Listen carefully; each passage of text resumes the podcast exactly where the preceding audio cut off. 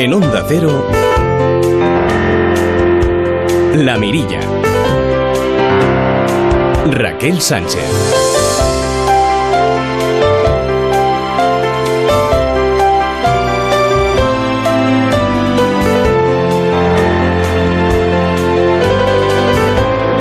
¿Qué tal amigos? ¿Cómo están? Muy buenas noches. Bienvenidos a La Mirilla, dos horas de radio en el que vamos a hacer, bueno, pues rutas muy interesantes. Por ejemplo, ¿qué les parece la ruta del Ibérico?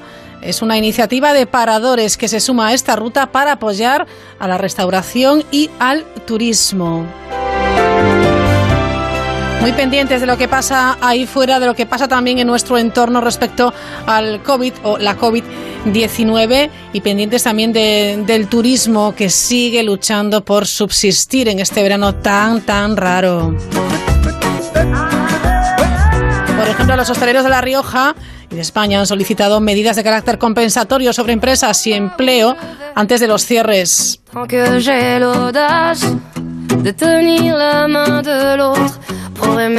Pero bueno, se siguen organizando actividades de tipo cultural y turístico que nos gusta mucho aquí en la Mirilla. Les cuento, por ejemplo, que Julia Martín, bueno, pues despliega su repertorio en las salas del Pompidou en una nueva edición de los jueves del verano. Estamos en Málaga, el concierto tiene un aforo limitado a 40 personas y es gratuito.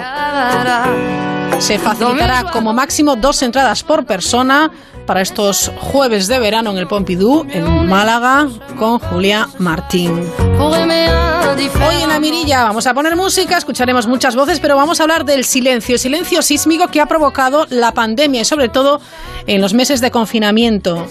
No solamente en España, sino en todo el mundo. Son datos del CSIC, de un estudio muy interesante. Enseguida saludamos a uno de sus investigadores. Vamos a hablarles hoy también de una plataforma eh, muy chula para eh, bueno, ayudar a los niños, a los menores que tienen algún tipo de discapacidad y que no pueden comunicarse con el lenguaje oral. ¿Qué alternativa tienen? Hablaremos de poesía, de poesía con Julia, pero Anatomía de una bañera es su última eh, publicación y es maravillosa. Hoy se estrena La Mirilla, nueva colaboradora, es la periodista Natalia Canoa, que cada semana nos hablará de tendencias. Veremos qué nos trae hoy. Vuelven a asomarse a La Mirilla Belén Varela y también Roberto Relova con Instinto Clásico. Que vendrá, que vendrá. Y seguimos recibiendo sus relatos de su verano particular. Tenemos ya algunos en la recámara y se los iremos eh, contando, por supuesto. El correo del programa es lamirilla.onda0.es y en Twitter arroba lamirilla0s0 con número.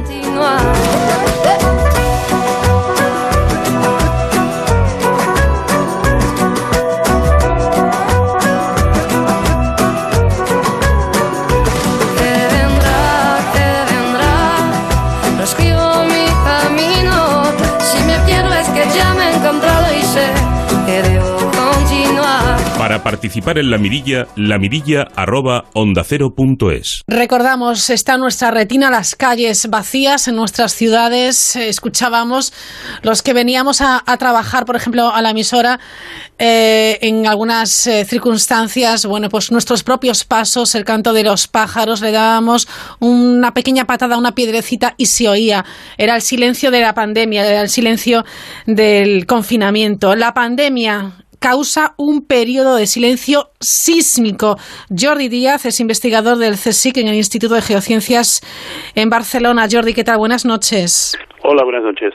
Habéis realizado un estudio muy interesante en el que eh, bueno, se pone de manifiesto una reducción del 50% del ruido sísmico generado por la actividad humana como consecuencia de las medidas de confinamiento. Es un dato muy interesante.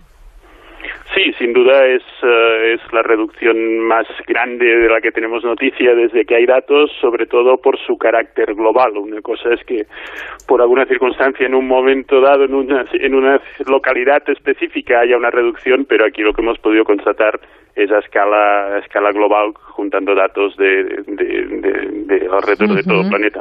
Impresionante esas, lo dicho, esas calles vacías, ese silencio de, de película, eh, muy de, muy de Amenábar, como, como hemos comentado en alguna ocasión. Este estudio es muy chulo porque además recopila datos de más de 300 estaciones de registro de todo el planeta. Así es, se ha hecho un esfuerzo, un esfuerzo grande de, de cooperación. Los datos en sísmica normalmente son de acceso libre, acceso abierto, y aquí se ha hecho un esfuerzo también de compartir los códigos de programación para poder hacer un análisis, digamos, coherente cada uno en su casa, pero utilizando las mismas herramientas, lo cual, pues bueno, también desde el punto de vista estrictamente colaboración científica en nuestro campo yo creo que representa un hito, digamos, de por sí, ¿no? ¿Cómo, eh, ¿Cómo surge la idea de hacer este, de este estudio? ¿Cómo, ¿Cómo es vuestra participación? Bien, eh, desde hace tiempo nos interesamos eh, al, origen de las vibraciones que se registran en los sismómetros. Sabemos que en los sismómetros están pensados para recoger las ondas producidas por terremotos, pero que también recogen vibraciones pues desde el oleaje en el mar, desde un río, el caudal, el aumento de caudal de un río, desde la actividad humana, desde transportes, etcétera. Entonces, eh, justamente nosotros, en nuestro caso particular, teníamos una, una red de estaciones instaladas dentro de Barcelona para estudiar justamente el origen del ruido al haber esta pandemia, claro, nos da una, ah, nos dio este confinamiento, vaya, nos dio una, una ventana de oportunidad para, para aislar factores, ¿no? De realmente cómo, cómo era. Esto pasó en el caso particular nuestro, pero en caso global, ah, pues ah, un poco todos diferentes sismólogos aquí y allá y, surgió la idea de poner en común las observaciones. Un trabajo que eh, se publicó en la revista Science y que reveló lo, lo dicho, este gran titular que que durante el periodo de confinamiento ha disminuido un 50% el ruido sísmico antropogénico global, convirtiéndose, como subrayaba antes Jordi, en el más silencioso desde que se tienen registros. ¿Esperabais un resultado así? Bueno, sabemos que en esta determinada franja de frecuencias lo que domina es, o sea, la fuente de vibraciones principal es la actividad humana entonces eh, era esperable que al reducirse esta pues disminuyese el ruido. Sin embargo, hay cosas que simplemente no sabíamos mm, o, en fin, no, no nos han sorprendido. Por ejemplo, el hecho de que incluso en estaciones de registro que están alejadas de, núcleos de población, en el campo, en campo abierto, digamos, eh, lejos de carreteras, lejos de tránsito, incluso en estos sitios se ha visto una reducción mucho menor pero se ha visto una reducción de, de ruido de las vibraciones que se registran, sí. Muy, muy interesante, la verdad, todos estos, todos estos datos. Eh, según he visto en este estudio, Jordi Díaz, eh, se empezó a notar esa bajada drástica de, bueno, del ruido debido a la, bajada de la, de la, actividad humana, con esa parálisis, bueno, pues eh, de fábricas también, etcétera, ya a principios de febrero en lugares como Pekín o como Hong Kong. Sí, de hecho el análisis de los datos sísmicos eh, lo que te permite es seguir un poco toda, toda la secuencia de confinamientos eh, que ha habido en los distintos lugares del mundo, ¿no? Cada estación es sensible a un radio, digamos, cercano, entonces cada, cada sitio ves lo que pasa allí.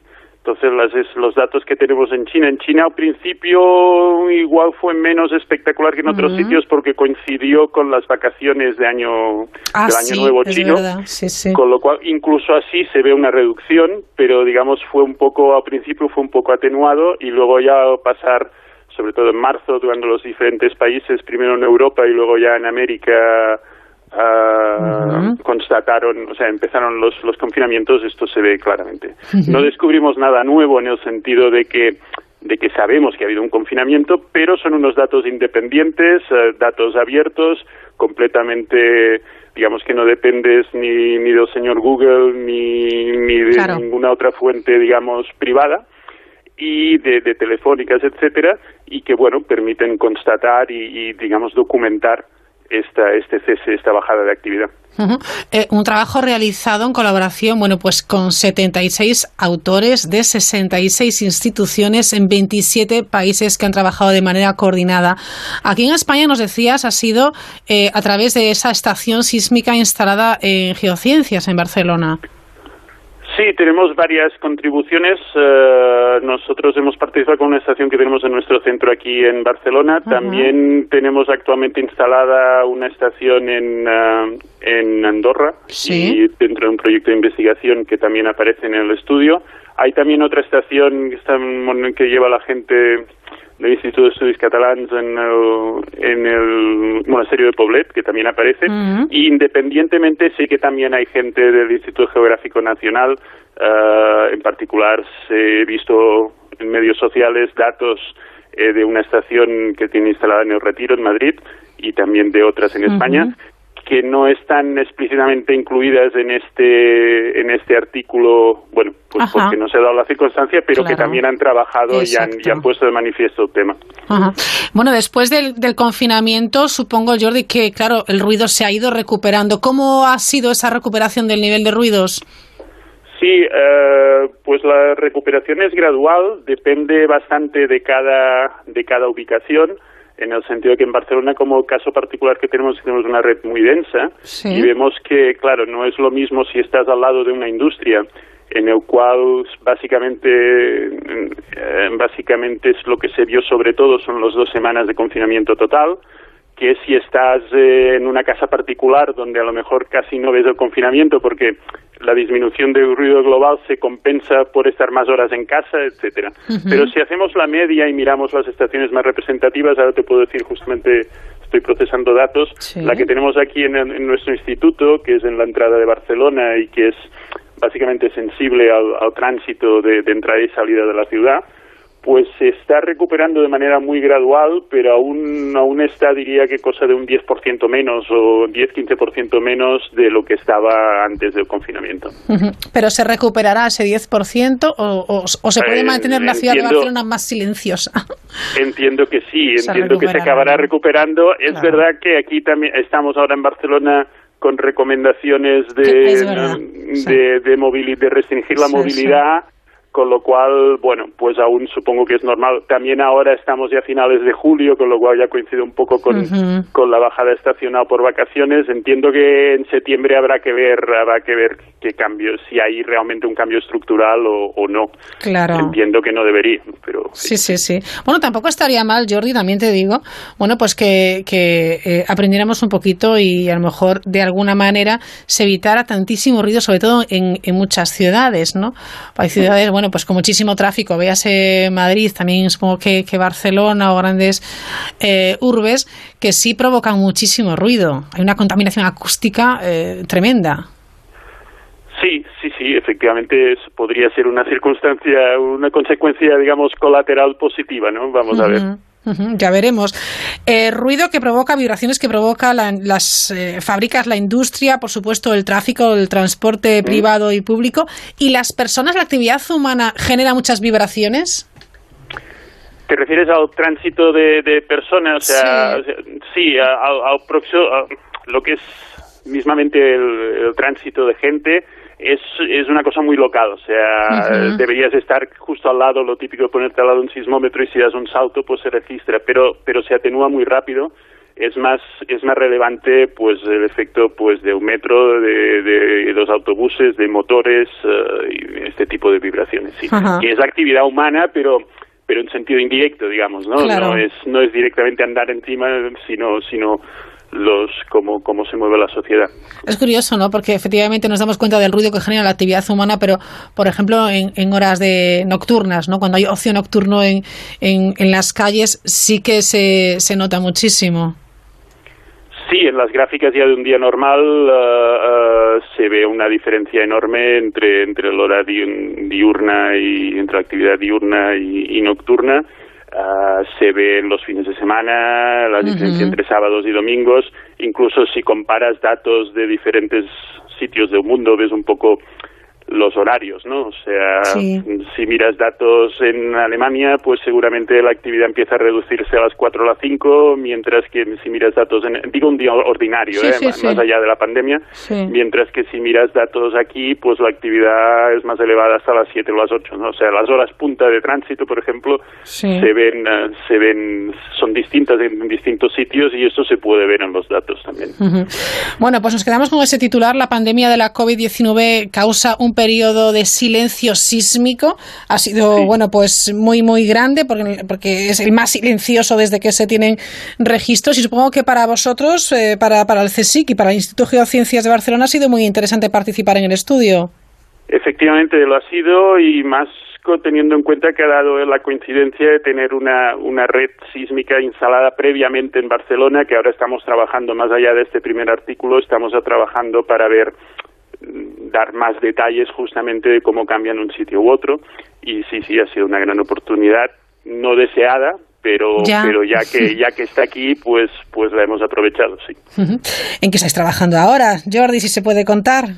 Bueno, justamente el proyecto, estamos en distintas cosas siempre, pero tenemos un proyecto de plan nacional uh, y que justamente se eh, nosotros nos dedicamos justamente a utilizar las ondas sísmicas para averiguar la estructura interna de la Tierra a distintas escalas, sea, sea a nivel de, de, pocos kilómetros bajo la superficie, sea a nivel de, de, de grosor de la corteza o de la litosfera. Entonces tenemos el proyecto, tenemos una red de estaciones sísmicas en el Pirineo y otra aquí en Barcelona y la idea era ver, comparar un poco qué técnicas de procesado se pueden aplicar en un sitio y en otro ah, y qué resultados se pueden sacar en medios urbanos y en medios o sea, en medios naturales ya los conocemos, o sea, verse un poco hasta qué punto se podían aplicar en medios urbanos. Por eso te digo que ha sido realmente una oportunidad porque ahora tenemos unos meses, digamos, de medio urbano, entre comillas, normal y unos meses de medio urbano, digamos, particularmente, particularmente favorable para nosotros que nos permitirá, esperamos, uh, sacar un, resultados interesantes. Bueno, seguro que sí, que trabajo más chulo, Jordi. Bueno, vamos a ver. Está muy bien, está muy bien. Seguro que las conclusiones son muy interesantes. ¿Es España un país eh, con más probabilidades que antes de sufrir eh, movimientos sísmicos? Mm, no, a ver, cuando simplemente aprovecho para precisar, cuando decimos que hay menos actividad sísmica, hay menos vibración inducida por el hombre. Actividad sísmica en cuanto a cantidad de terremotos, hay la misma que antes. El planeta no se entera, el planeta de por sí no, no es que haya ni más ni menos terremotos con o sin confinamiento. Lo que pasa es que detectamos menos vibraciones justamente de origen, de origen humano. En cuanto a España, bueno, España ahora tiene un nivel, digamos, medio o medio bajo de, de riesgos sísmicos. Sabemos, uh, es un tema que no es mi especialidad, esto lo lleva sobre todo la gente del Instituto Geográfico Nacional, pero bueno, sabemos todo sur de España, desde, desde la zona de Andalucía, de, Murcia y un poco todas las Béticas, que es la zona donde hay un índice de peligrosidad uh, sísmica que, que, bueno, que hay que tener en cuenta pero que sin duda no es del mismo nivel que puede haber en países de nuestro entorno como, Italia, como Grecia o como incluso Marruecos. Muy bien, pues eh, Jordi Díaz, gracias por estar esta noche con nosotros. Enhorabuena por este, por este trabajo y nada, que seguimos en contacto. Muchas gracias y gracias por vuestro interés. Ha sido un placer.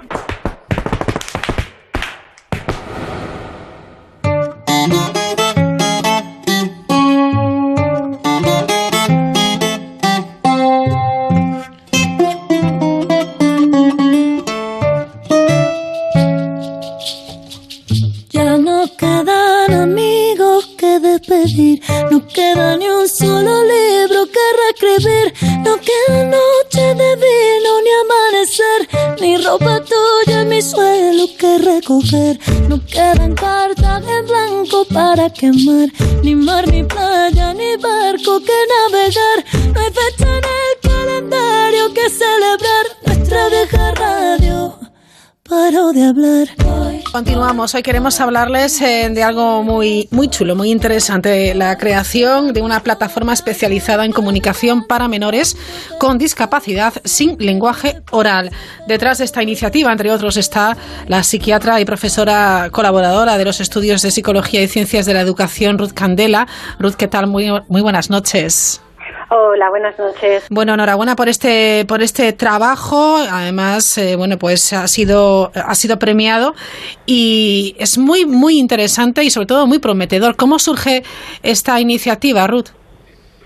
Bueno, detrás de esta iniciativa no estoy yo sola. Me gustaría nombrar a, mis compañeras y co-creadoras, que son eh, Ana Jacas, Ana Medina, Begoña Llorens, Beatriz Bellido y eh, Patricia Velasco.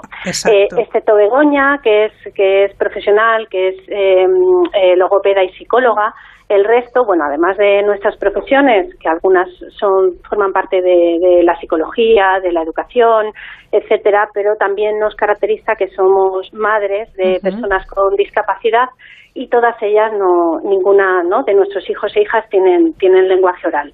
Entonces esto pues nos ha obligado por decirlo de alguna manera no a emprender una búsqueda desde que recibimos el diagnóstico de nuestros hijos, eh, de bueno pues de formación, de una búsqueda sin parar para, para poder encontrar el camino para que nuestros hijos e hijas se puedan se puedan comunicar y puedan adquirir un lenguaje. Claro. Entonces, bueno, pues de esto surge, ¿no? Alfasac yo creo que es que, que esperamos pueda ser, porque estamos ahora en proceso de desarrollo. Todavía estamos ahora mismo dotando a la página web de contenidos y esto ha sido gracias a, la financiación que recibimos del, premio tan grande como quiera ser de Hyundai que nos decidan premiarnos. Entonces, gracias a esta dotación económica, pues eh, hemos podido poner en marcha en marcha la web y esperamos que a la vuelta del verano ya sea una web una web que además intentamos que, que, que sea una web donde una cualquier profesional o familia pueda acercarse a ella si se encuentra en la tesitura en la que nosotros nos encontramos hace ya algunos años, ¿no? Que nos hemos tenido que ir a formar pues al extranjero, o la mayor parte de la literatura está en inglés, y entonces, bueno, pues nos gustaría que fuera un portal en el que en el que cualquier persona interesada pudiera adquirir los conocimientos eh, básicos y fundamentales para, para poder emprender este camino. Eh, es, es AlfaSAC, ¿qué significa exactamente? Bueno, las siglas se corresponden con alfa de alfabetización y SAC de eh, sistemas alternativos y aumentativos de la de la comunicación. ¿Qué es la comunicación aumentativa y alternativa? Porque eh, en nuestro país está poco difundida. Sí, se conoce poco y esto es otra de las otras de las de las de los objetivos principales de, de la iniciativa que, que además antes se me ha olvidado decir que, gracias también a, la, a, que hemos quedado finalistas del programa Spinwalk, pues estamos de la Universidad Oberta de Cataluña, estamos pudiéndole dar un, un empuje importante y nos están haciendo un acompañamiento fundamental para para poder desarrollar el proyecto. Entonces, los sistemas aumentativos y alternativos de la comunicación, mm, a ver, voy a intentarlo explicar de una manera coloquial para que se pueda entender. Para la mayoría de nosotros, eh, la comunicación no implica ningún tipo de esfuerzo, ¿no? O sea, desde el momento en el que nacemos, empezamos a comunicarnos y aprendemos el lenguaje casi sin darnos cuenta. Pero, ¿no? Y, rápidamente empezamos a hablar y nos comunicamos y entonces nuestro desarrollo se ve, evidentemente, como muy favorecido por porque la comunicación y el desarrollo cognitivo está en íntima relación. ¿Qué pasa? Que hay muchos niños y niñas que por sus características, no por sus condiciones eh, genéticas, porque tienen cualquier tipo de diagnóstico, bien parálisis cerebral infantil, autismo, síndrome de Angelman, como por ejemplo mi hija, eh, pues no tienen la posibilidad de desarrollar un lenguaje oral, un lenguaje hablado.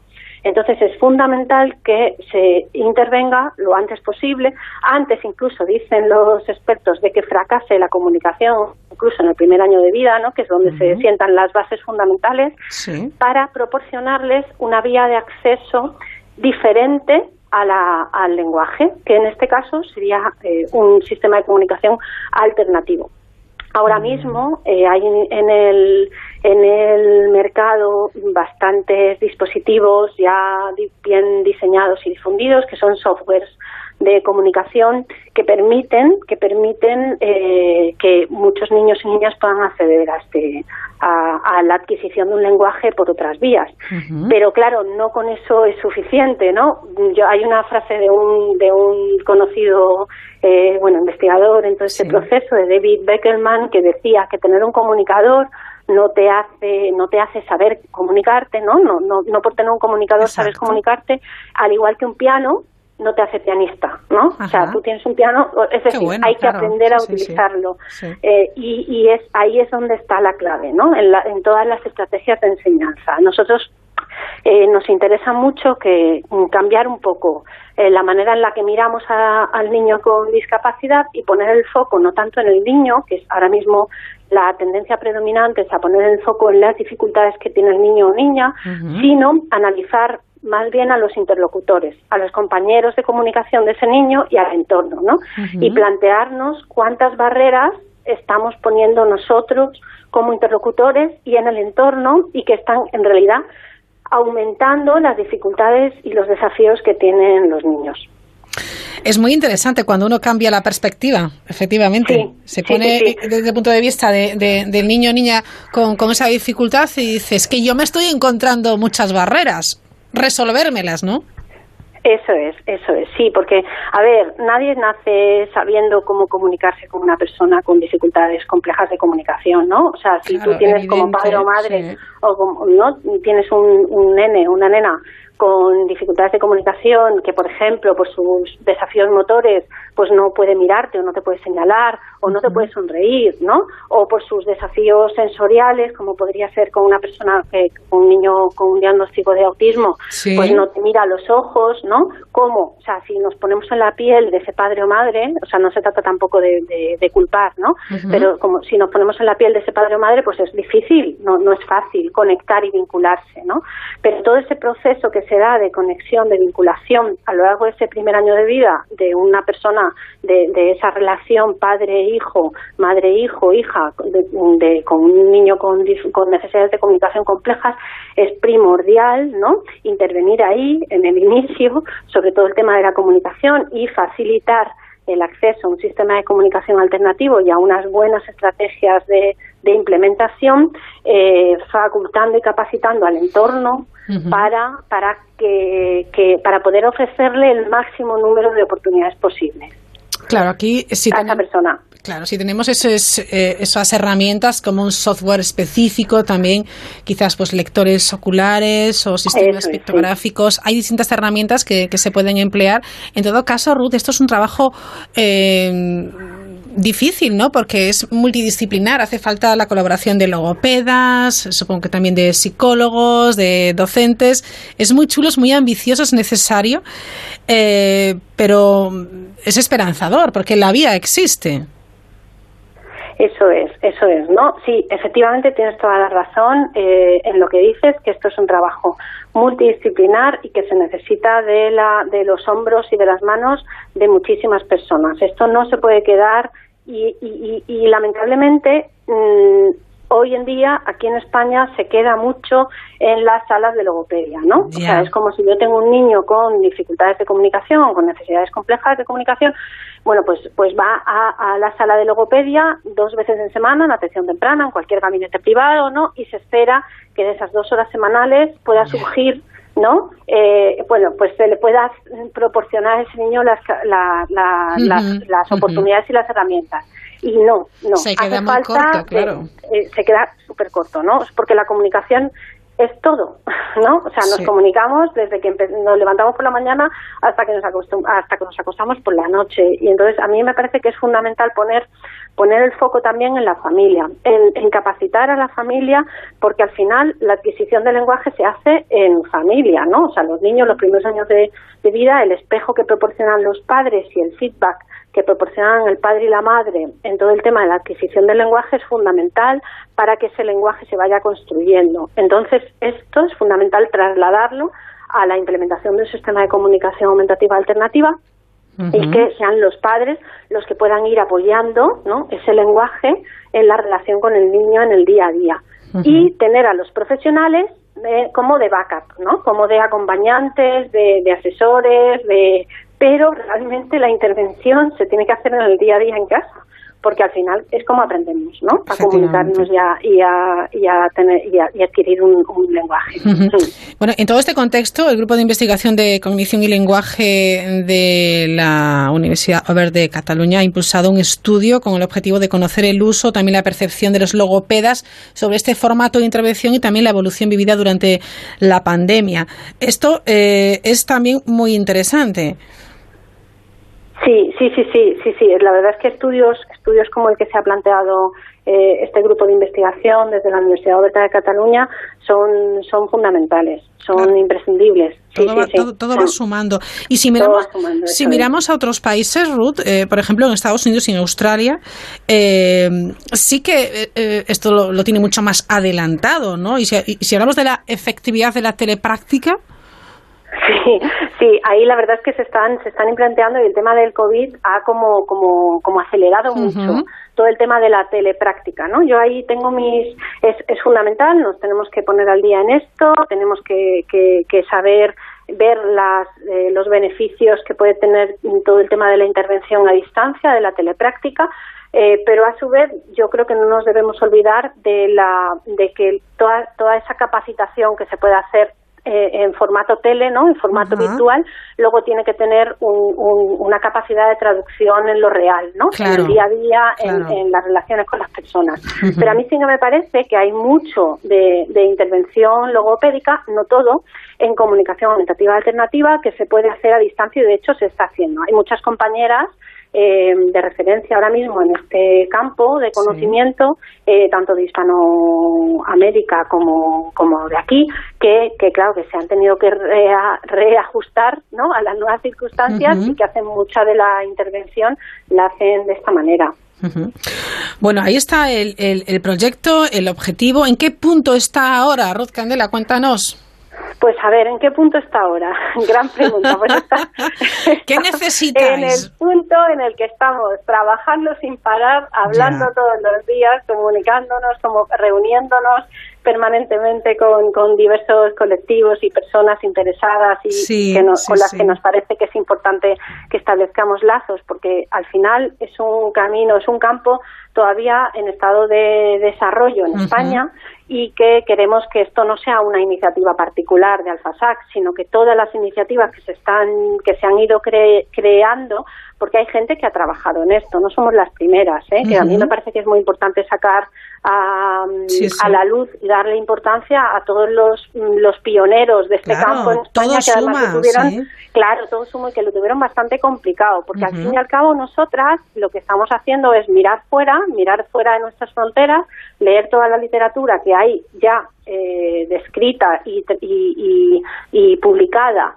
principalmente en el ámbito anglosajón eh, y intentar trasladarla aquí. Entonces, ahora mismo nosotros estamos en, forma, en fase de mm, toma de contacto, dotación de contenidos de la web, muy bien. Y eh, creación ya de, de, las actividades. Ya estamos también participando desde nuestra página de Facebook, que es lo que iniciamos en un primer instante, toda la parte de concienciación y visibilización. Una de las primeras campañas que nos hemos planteado hacer es la de derechos en comunicación. Esto es algo que queremos que, que la gente vea, eh, que las personas sin eh, lenguaje oral, con desafíos en el lenguaje oral, tienen mucho que decir, ¿no? O sea, el no poder hablar no significa que uno no tenga nada en la cabeza, no significa que uno no piense, no significa que uno no tenga nada que decir, ¿no? Y lamentablemente, bueno, pues eh, durante muchas décadas se les ha excluido de ese derecho. Y entonces una de nuestras primeras campañas es traducir, eh, bueno, que ya están traducidos, pero bueno, visibilizarlos y difundirlos, una serie de derechos en comunicación que, que se publicaron en el año 2016 por la Asociación Americana de Logopedia. Y, estamos en, formato de, eh, pues eso, dotando a la página web de contenidos y resolviendo ya algunas algunas solicitudes que nos están llegando de familias y de profesionales eh, a través de la web. Caray, qué trabajo más, más chulo, más necesario y de verdad que, que, tiene que ir bien. Emplazamos a aquellas personas que estén interesadas en ponerse quizás en contacto con vosotros o, que puedan aportar también su conocimiento, sus estudios, su experiencia, que lo hagan quizás a través de vuestra página de Facebook de AlfaSac y también que estén pendientes de la creación de esta plataforma especializada en comunicación para niños y niñas con discapacidad sin lenguaje algo verdaderamente necesario. ¿Cómo, cómo eh, se pueden poner en contacto con vosotros, Ruth? Bueno, pues se pueden poner en contacto con nosotros, como he dicho, a través de la página web de Facebook y, o sea, a través de la, nuestra página de Facebook y a través de nuestra web, eh, que la deletreo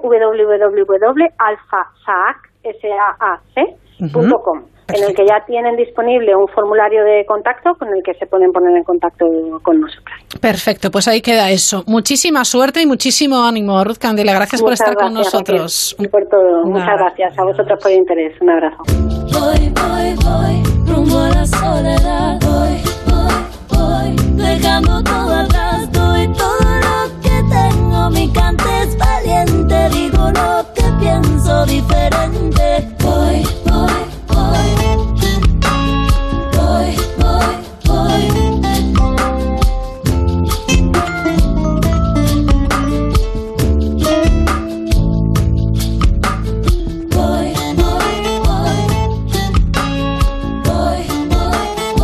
La Mirilla. Onda Cero. Antes de bañera fui niña. Luego crecí por acumulación de gotas saladas y dejé de serlo. ¿O no? No sé. Nada dura salvo lo que ya no está. Después de eso empecé a escribir, a escribir sobre las cosas que me han llevado a ser una bañera, a escribir sobre cómo coser caricias, sobre cómo a veces no se destierra a quien se va, sino a quien se queda, sobre dejar de ser y aprender a perder, sobre aquellos silencios que nunca me parecerán incómodos, sobre que nada es nadie o sobre los tipos de sed que hay. Anatomía de una bañera. Julia, pero ¿qué tal? Buenas noches. Hola, ¿qué tal? ¿Cómo llega, eh? Qué maravilla. Sí. Es algo muy especial esta anatomía de una bañera. No es un libro, es una bañera. Es una bañera, totalmente, sí. Cuéntanos, ¿de dónde sale esto? De, de tus entrañas, ¿eh? Sí, pues el, el, tema de la bañera surge a partir de, a raíz de, de, una situación que yo viví, traumática, de un suicidio en una bañera. Eh, y fue ahí donde, bueno, yo ya había empezado a, a escribir mucho antes, pero uh -huh. ahí fue como un, un, punto de inflexión en, en, en mi, mi, estilo y en mi, y en mi manera de escribir y en la cantidad de cosas que escribía, ¿no? Empecé a escribir solo de, de esa situación y me empecé a dar cuenta de que no era esa única situación la que había pasado yo en una bañera, que había muchas situaciones en mi vida que había pasado en, en bañeras y que siempre las recordaba, ¿no? Eh, a raíz de eso eh, me sumergí mucho en, en el tema de la bañera como objeto hasta tal punto que se dice ¿no? en el libro que yo me, me acabo convirtiendo en estas situaciones y por lo tanto en, en esta bañera. Uh -huh. y, eh, y no es nada más que, que eso, la miscelánea esta del cuerpo humano con, con el cuerpo, entre comillas, de, de esa bañera. Por eso se llama anatomía de una bañera. Una bañera de mármol. Sí, sí, sí. Eh, de hecho, esto surge porque siempre he visto las bañeras como el, el, material siempre me lo había imaginado de mármol. Uh -huh. Luego, o sea, desde, desde bien pequeña, no sé, es algo que, que esas cosas que nunca, sí. nunca se hablan, ¿no? Pero siempre te piensas que son así. Y luego fue cuando empecé, eh, bueno, estuve eh, escribiendo eh, el libro, pero en la segunda parte así de, de, del libro, más o menos, eh, me di cuenta buscando que no que no eran de mármol, ¿no? Son de, de fibra, sí. eh, de, de, bueno, de, de diferentes eh, materiales, pero, pero nunca son de mármol, al menos las, las, las que tenemos en casa, ¿no? Eh, pero bueno, como yo eh, quería ser fiel a lo que yo sentía, a lo que yo creía desde, desde niña, como tú has, has mencionado sí. antes, eh, se quedó así, es una bañera de mármol porque, porque es así y claro. ya está, ¿no? Esto, eh, esta anatomía de, de una bañera es, es, un regalo, es un, un poemario eh, con retratos, autorretratos, con mucha expresión también de, de, duelo, de muerte, de tristeza, pero también de amor. De, Totalmente. Y conocerse a sí mismo, ¿no? También. Sí, eh, la, esta bañera de la que hablamos es eh, tiene tres partes, ¿no? La primera es, como te decía, eh, esta situación que yo viví, ¿no? Uh -huh. eh, la trabajo muchísimo, trabajo mucho el tema de la muerte, eh, desde un punto de vista que creo que no se ha tratado muchas veces, o al menos yo no lo he leído.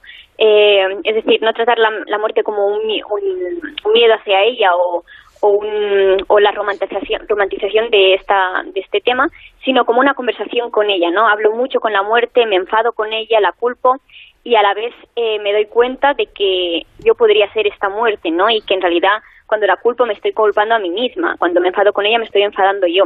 Ajá. En la segunda parte, eh, cuando ya desgasto todo este este tema, todo este duelo, estas culpabilidades y inseguridades que yo tenía por esta situación, eh, me desprendo de muchas cosas y por lo tanto entran muchas nuevas, ¿no? Consigo, pues, eh, amar, empezar a amar a, a, a los demás eh, y, y, y dar, dar amor que yo no había sabido dar antes, ¿no? Y es en la tercera parte uh -huh. donde se da otro duelo de alguna manera, que es cuando me doy cuenta de que en realidad lo importante no es dar amor a, a la demás gente, sino primero debo dármelo a mí misma y hasta que no consigo entender eso y no consigo desprender todo todo lo que te decía, todas estas eh, toxicidades, ¿no? Uh -huh. eh, no me doy cuenta de que en realidad lo primero es eso, el, el amor hacia, hacia una misma. Qué, qué, qué chulo, qué, qué, ejercicio tan bonito y que además que lo hayas compartido porque esto es una terapia pura y dura, el escribir también para, para vaciarte y, y, poder llenarte, ¿no? Sí, totalmente. De hecho, yo siempre digo que es ha sido una etapa de mi vida muy dura. Creo que ya no, o espero no sufrir ninguna a este nivel, ¿no?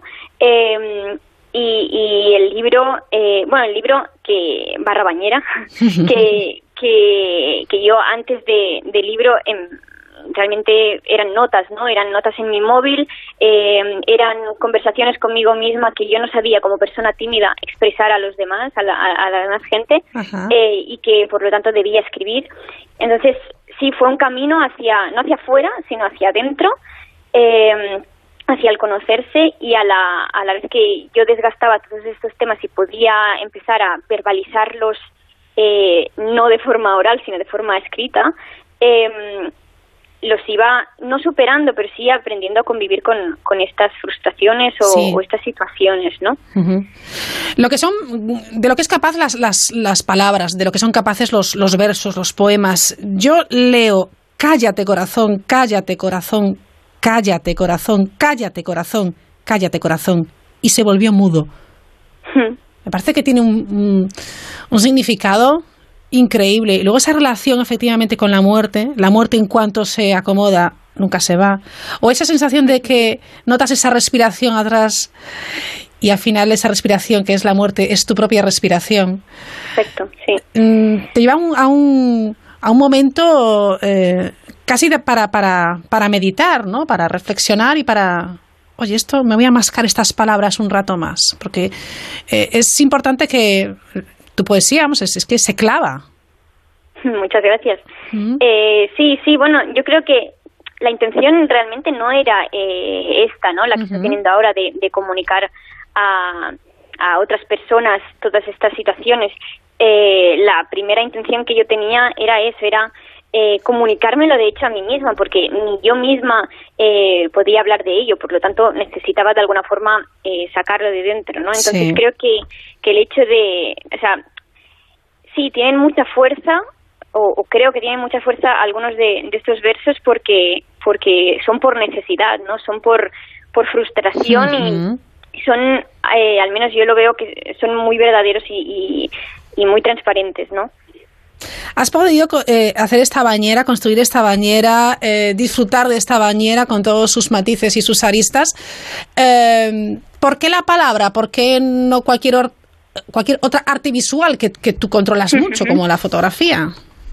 Sí, sí que es verdad que yo utilizo muchos medios de expresión, no solo el hecho de escribir, y realmente te diría que ahora mismo eh, sí que es la escritura mi, mi, mayor mm. medio para, para expresarme, eh, pero por, practicidad realmente y porque sí que es verdad que, que me, me resulta eh, muy, bueno, de alguna forma muy fácil, ¿no? Para, para expresarme.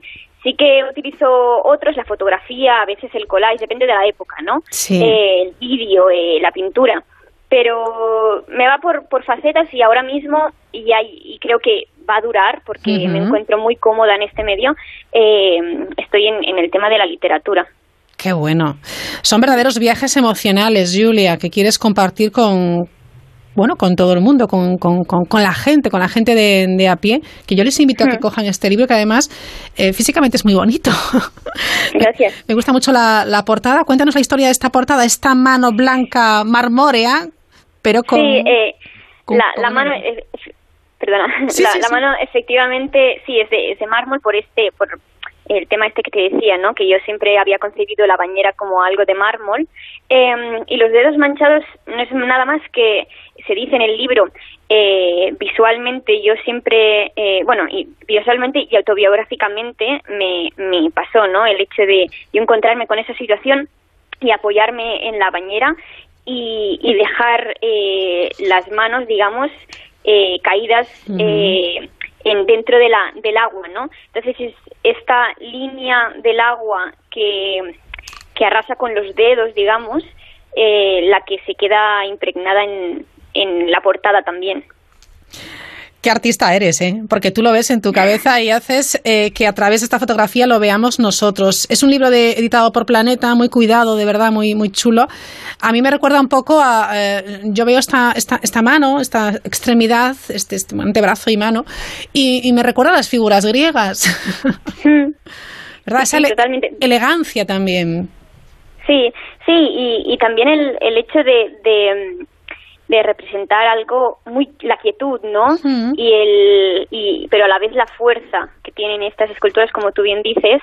Eh, y toda esta, esta realmente las esculturas, por ejemplo, eh, si están, si son buenas, eh, tú ves que, que, es piedra, pero a lo mejor notas la presión de las manos en, en la carne, ¿no? Y notas los agujeros y notas las, las arrugas. Y, y creo que es esa contradicción la que también está en el libro, el hecho de, de que esté algo, eh, sea algo muy intimista eh, y muy con mucha vulnerabilidad, pero a la vez es algo muy fuerte y algo muy duro y, y, algo muy seguro, ¿no? Fíjate que mm, así pensando ahora aquí contigo y con todos nuestros oyentes, estas figuras, estas esculturas de mármol, que en realidad el mármol es frío, pero sí transmiten cuando ves pues esa arruga o ese pliegue o esa vena, algo muy cálido. Totalmente, sí, sí, mm. exacto. Primera parte, no pienso cortarme nunca más el pelo. Bueno, esto es un, reto, ¿eh? O sea, leo esto y digo, ¿qué hay aquí? Sí, sí, sí. Bueno, luego en la segunda se dice, me he vuelto a cortar el pelo, ¿no? Y ya está, ha vuelto a pasar. Y en la tercera, realmente es como que, o sea, para, para denotar estas, estas tres partes que son una evolución, lo que tú decías, ¿no? En la primera, no quiero que me vuelvan a pasar cosas, no quiero sufrir más, no, no, no quiero cortarme otra vez el pelo. En la segunda ha pasado otra vez y ya está, no pasa nada, me he vuelto a cortar el pelo, te lo digo, ya está. Y en la tercera eh, dejo atrás estas, este sí, no, sí, no, y digo, ¿qué más da? ¿No? Eh, si mi pelo tiene en común conmigo que nunca dejará de crecer, da igual si lo corto, si no, si me pasan cosas, si no, eh, lo importante es eso, que me pasen cosas y que las sepa, que sepa mm, ir fluyendo con ellas, ¿no? Claro. Si la portada del libro es chula, la contraportada no está mal, ¿eh? ¿Qué foto? Bueno, mi foto. Sí, la verdad es que la, la verdad es que yo, eh, bueno, soy una persona, no sé, lo he comentado, súper tímida. Eh, y el hecho de tener una foto tan grande claro, te expones mucho, ¿eh? Me expono, me expono mucho, sí, sí, sí. Y, y realmente yo estaba bastante eh, no receptiva al hecho de poner mi foto, pero un poco reacia. Pero, pero bueno, al final me dije, bueno, me dijeron la gente de Planeta que era una foto que, que es bastante profunda también, que es bastante intensa, que se ve, se ve pues una parte de mí, que es la que se ve en el libro también, y, y, la verdad es que sí, es cierto, y al final, mira, me convencieron y, y, ahí está. Es una foto en la que uno la ve y quiere adivinar qué pasa.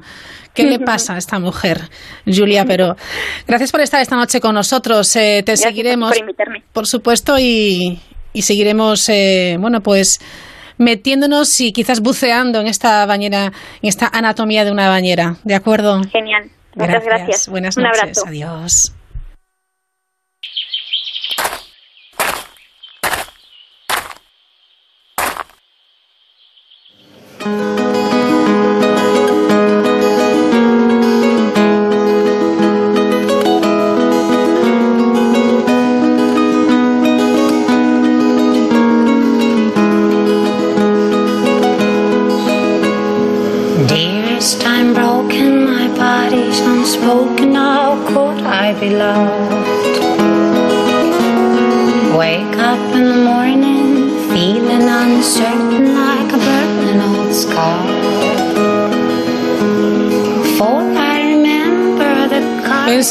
Las noticias, pero antes y cada miércoles a esta hora vuelve a asomarse a la mirilla las fotografías de verano de Rafa Lejerén. Son esos instantes estivales. El mar de la foto de hoy parece una sopa y tres pedazos de carne. Enseña a tres chavales metidos en un agua en calma. Todo es mar en la foto, menos ellos. Les llega el agua al pecho. Tienen los brazos fuera porque están jugando con una pelota que en la foto está en el aire, en pleno vuelo. Vemos a tres chavales, pero puede que sean cuatro y resulte que el cuarto esté bajo el agua, tras haber hecho un gran salto eh, para impulsar la pelota otra vez hacia arriba. Que no caiga, a ver cuántos toques damos. En la foto el sol ya no brilla, Casi es de noche, y ellos ahí empapados de verano, en este agua hoy tan templada. El verano es un clic. Pronto la pelota caerá. Pronto el juego dejará de tener gracia, porque dejará de interesarnos saber cuántos toques damos sin que caiga el balón.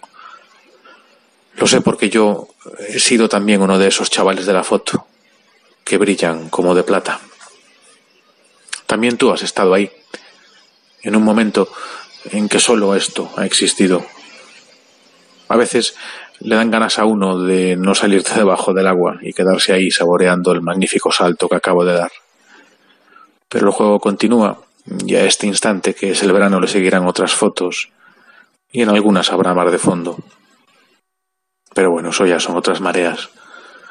Ahora dejemos a estos tres, o cuatro, si es que el de debajo de, del agua se anima a salir, y dejémosles que disfruten de este instante, que en verdad es lo único que existe. Yo quiero verlos de nuevo, yo no quiero pensar en nada. Esta noche es nuestra y maestra de todas las demás.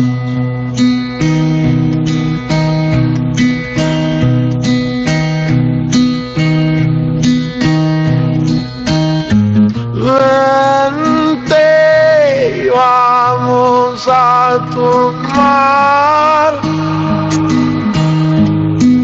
Que no hay nada que un six de cerveza no pueda arreglar.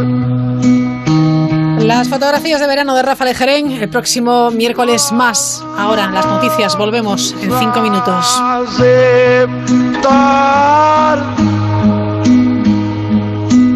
Somos mecos por naturaleza y hay que perdonar.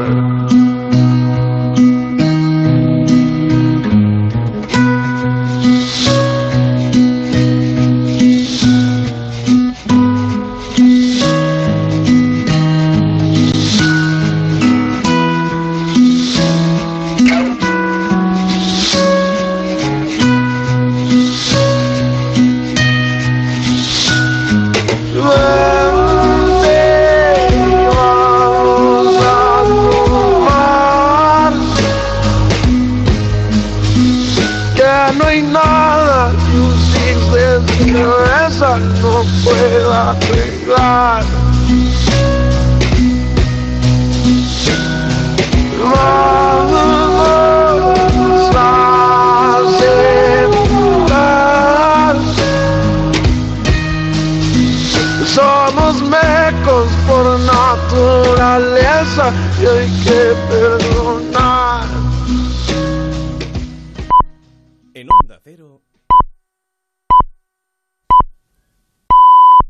Son las 10, las 9 en Canarias.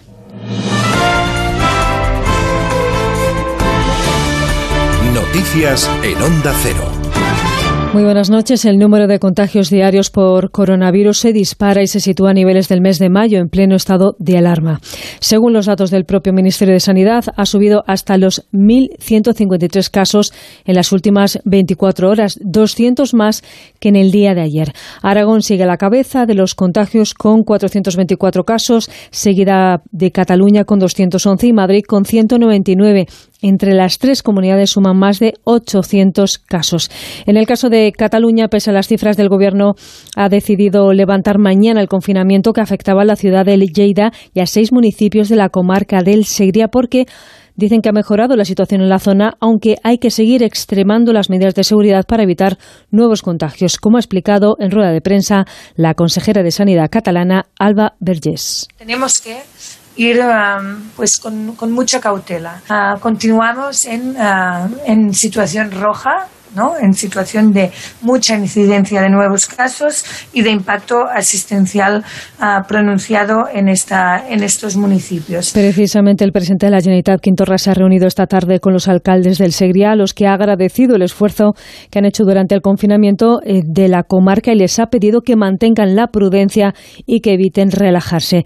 En el caso de Murcia también mejora ligeramente la situación, lo suficiente como para que el gobierno regional haya decidido esta tarde que el municipio de Totana continúe una semana más con las restricciones establecidas en la fase 1, mientras que por el momento no se plantean nuevas limitaciones para los brotes de Lorca y de Mazarrón porque se mantienen estables. Manuel Villegas es el consejero de Sanidad de la región. La región de Murcia hemos comprobado que gracias a medidas contundentes se puede evitar un perjuicio mayor.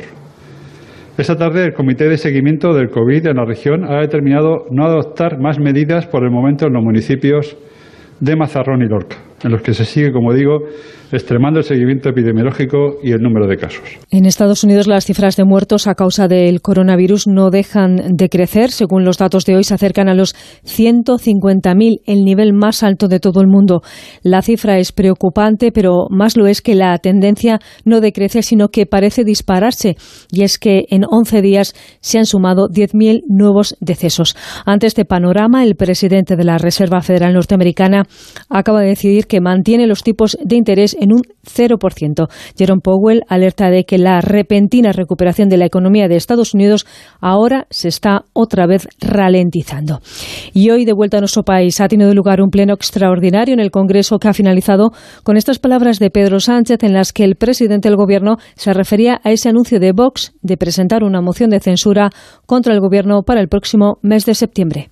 Desearles a todas eh, ustedes, eh, señorías, eh, un buen verano, que podamos descansar. Hay un grupo parlamentario que va a tener que trabajar y mucho este mes de agosto.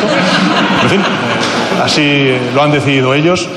En todo caso, señor Casado, no le he escuchado a usted de su boca decir qué es lo que va a hacer con la moción de censura que va a presentar el señor Abascal. Silencio, por favor. Insisto, señor Abascal, si tan urgente es, no entiendo por qué espera el mes de septiembre. Renuncia a algunas de sus merecidas vacaciones por tener ese debate antes en estas Cortes. El PP ya ha dicho de boca de su secretario general, Teodoro García Gea, que Vox no va a contar con su apoyo. Ha sido en un tuit donde ha afirmado que no cuenten con nosotros para maniobras de distracción que refuercen al PSOE.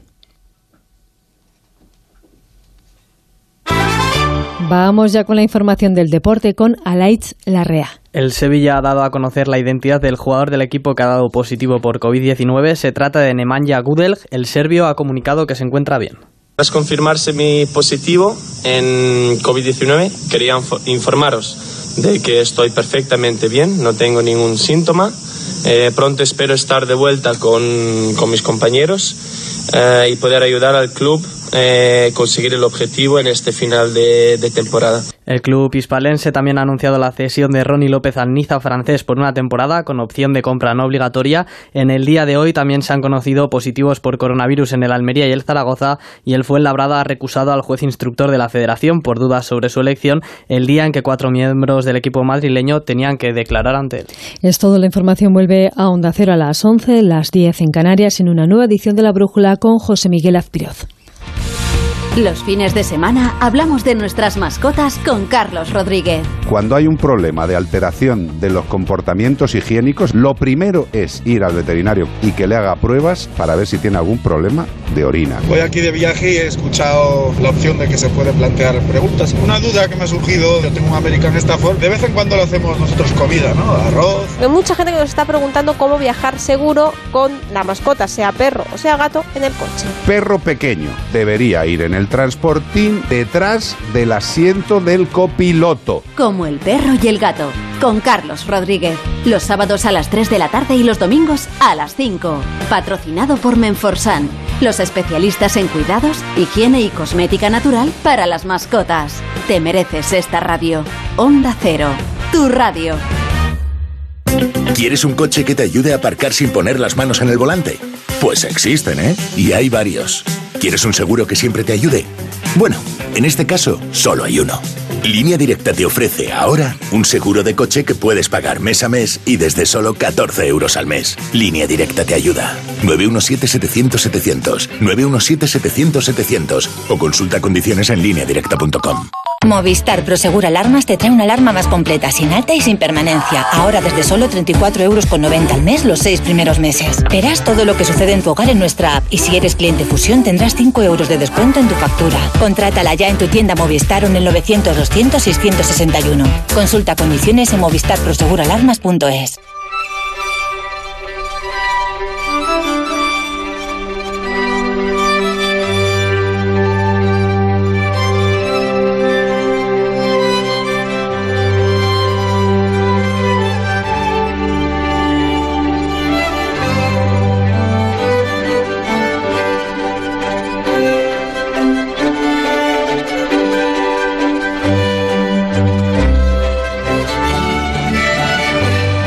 Descubre lo que hay tras la mirilla con Raquel Sánchez.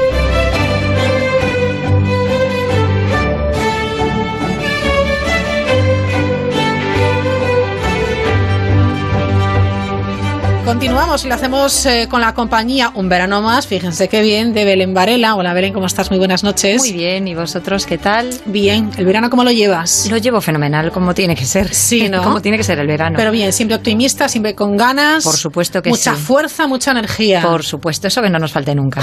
Incluso en, este, en esta época tan rarita que estamos viviendo, ¿verdad? Precisamente porque en esta época tan rarita que estamos viviendo nos hacen falta más energías y más vitalidad que nunca. Ajá, bueno, pues no perdamos de vista esa, esa actitud eh, proactiva que es la que nos sigue moviendo. Belén Varela, como saben, es experta en organización, en personas también, imparte conferencias, eh, charlas, eh, cursos, asesora, ayuda a empresas en gestión de, de talento, porque hay mucho talento, pero a veces lo desperdiciamos porque lo gestionamos mal y da es. mucha penita. Y nos hace falta trabajar un poquito ese, ese talento. Por eso yo creo que es bueno que, este, que esta temporada, que tenemos tantos, eh, inf- tanta Ujú. información que a lo mejor no es positiva, pues que miremos de una forma optimista al, al Ajá, trabajo, claro. al mundo laboral y además pues hagamos así algún pequeño guiño a la mujer y a las personas que necesitan encontrar un empleo nuevo, por ejemplo. ¿Te Bueno, pues bien? de eso vamos a hablar hoy. Vamos a hablar en las próximas semanas de, de la mirilla, siempre y cuando, y siempre lo repito, el fútbol nos lo permita, si es que al final hay fútbol, porque una ya no sabe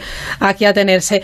Así que vamos a hablar de cómo eh, organizar, de cómo eh, plantearnos nuevas situaciones, porque en cuanto al trabajo, Belén Varela, sí es cierto que hay trabajos que se han visto muy afectados por el tema de, de la pandemia e incluso trabajos pues que han desaparecido, se han extinguido. Sí, bueno, yo creo que efectivamente no solo la pandemia, sino las tecnologías Bueno, nos, claro, nos sí. anuncian permanentemente la extinción de trabajos. Eh, no, no hace nada que el Foro Económico Mundial anunciaba la extinción de un millón cuatrocientos mil Ujú. empleos, ¿no? Por las automatizaciones. Es decir, claro, esto sumado a todas las personas que no pueden trabajar o que tienen que cerrar sus negocios por esta circunstancia, pues es algo, bueno, algo que debemos tomarnos en serio. sin Eso no duda. quiere decir que no seamos optimistas, porque también hay otros estudios que anuncian que estas mismas tecnologías están creando o van a crear 2.300.000 Ah, bueno. empleos nuevos. Entonces, en la- unos que la vienen y otros que se van. ganan los efectivamente. nuevos, entonces, ¿no? Eso es. Y, y esto en realidad ha pasado así siempre en la historia. Siempre ha habido puestos que desaparecían, trabajos, oficios, profesiones que se pierden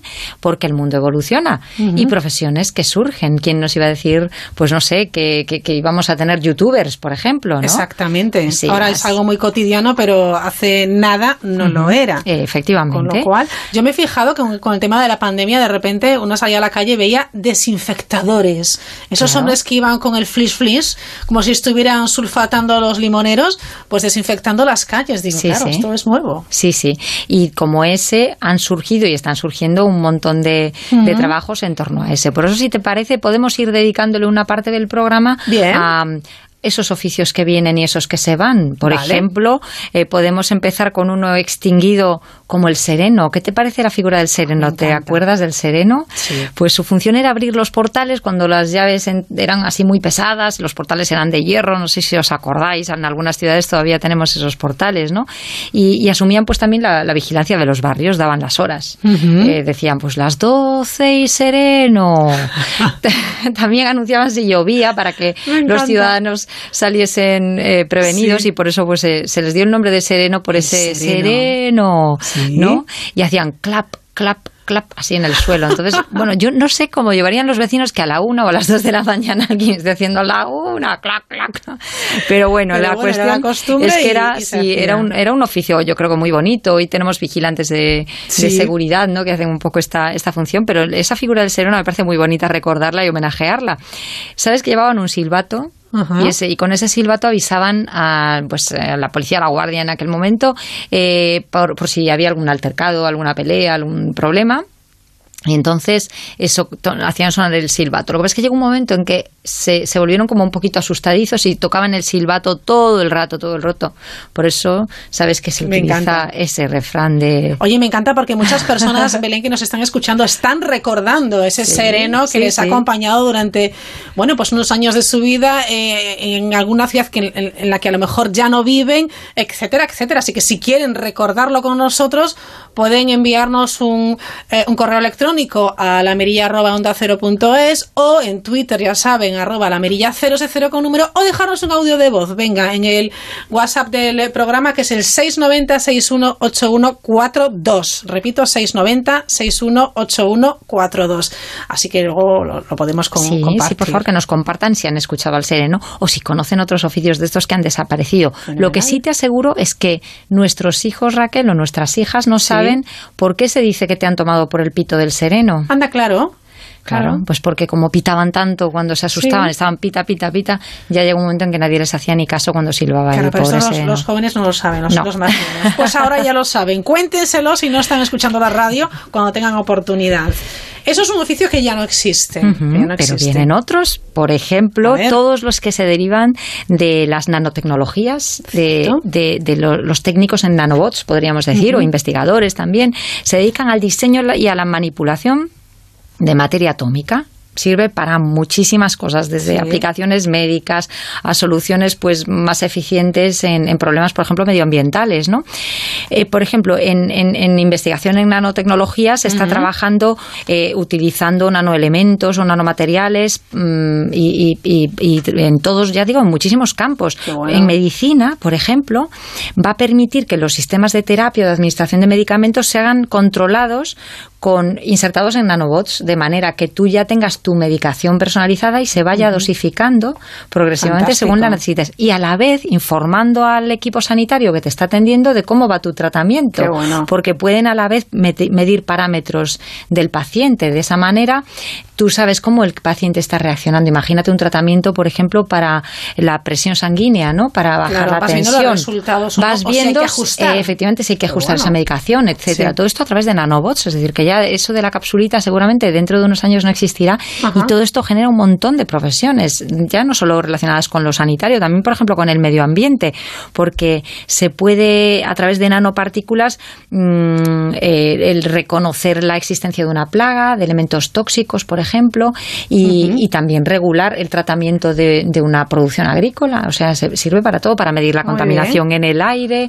Tiene un montón de aplicaciones. Tiene un montón de aplicaciones. A mí me encantan especialmente las de la medicina porque, por ejemplo, se habla ya de, nanopartículas que pueden reconocer, detectar o em, atacar selectivamente células cancerígenas, dejando otra, que otras células de, tu cuerpo pues mm, sobrevivan. O sea, un, empleo para que tengamos en cuenta que podemos ir preparándonos y que no hace falta ser solo robótico, ingeniero, es decir, que hay muchas ramas que uno puede elegir dentro de esta nanotecnología si nos interesa. Así que bueno, está muy bien porque esta es una profesión del presente ya y del futuro. Y del futuro sin la menor duda, con un desarrollo potencial increíble. Así que nada, también para estos jóvenes que tienen que decidirse ahora qué van qué van a hacer, dónde dónde van a dedicar sus próximos años, pues yo creo que esto es una profesión desde luego a tener en cuenta, pero que ya existe y en la que podemos ir ir pensando. Hay también Belén eh, eh, empleos muy curiosos. Hay curiosísimos, la verdad es que sí. Mira, por ejemplo, hoy podríamos dedicarle, ya que estamos iniciando el periodo vacación,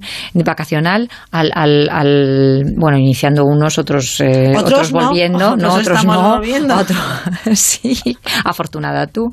Por supuesto, por supuesto. y otros aún no vamos a empezar, pero empezaremos en breve. Pues eh, imagínate dentro de la hostelería que ya, si te gusta lo turístico, no tienes por qué ser solamente pues camarera, camarero, guía, recepcionista. No, no. También puede ser, por ejemplo, ondeador de banderas. Y este puesto que te Ondeador de banderas. Bueno, ¿Existe de verdad? Explíquemelo, por favor. Pues mira, hay un hotel en la India que, que hace unos años, pues su gracia era que tenía unos patos. Eh, le habían hecho gracia al fundador los dichosos patos, tuvo la familia de patos y desde entonces el chiste del hotel es que tiene una familia de patos que los tratan como si fuesen reyes. Y entonces, eh, pues, claro, tiene un montón de animales, de tal por allí. Entonces lo que hacen es ondear las banderas para que no estén los pájaros en general Ah, vale. molestando en las fuentes, O sea, modo de etcétera. espantapájaros. Pero es que también tenemos al paseador de patos, es decir, a ese que pasea a los patos todos los días para que vayan a beber. O sea, teníamos el paseador de perros, eso es más, más- se ve más, es más cotidiano, pero también hay paseador, Paseador de de patos. en este hotel podéis trabajar de, de paseadores de patos. Vale, ¿eh? vale, Este, este en concreto en la en, en, en- ay, a ver si te digo en Memphis, en Vale. USA, en Estados Unidos. Ahí Ok. tienen tienen eh, patos que se pueden pasear, ¿vale? No es un mal oficio, no, ¿eh? no está, no está muy oye, sí, en sí, bueno, con la naturaleza. no sé qué tal llevaría yo. Bueno, igual, igual. en fin. Bueno, y también Vale. en el ámbito turístico, pero ya más relacionado con el juego, el tirador de dados en Las Vegas. Hay profesionales que sí, que sí, que no es broma, que tiran da- dados, dados, sin R, de- no es dardos, no, es dardos. dados, dados. O sea, hay una persona que se dedica A tirar los, A tirar dados. los dados. Claro, precisamente para evitar que se puedan trucar y con A eso, pues, claro, hacer trampas.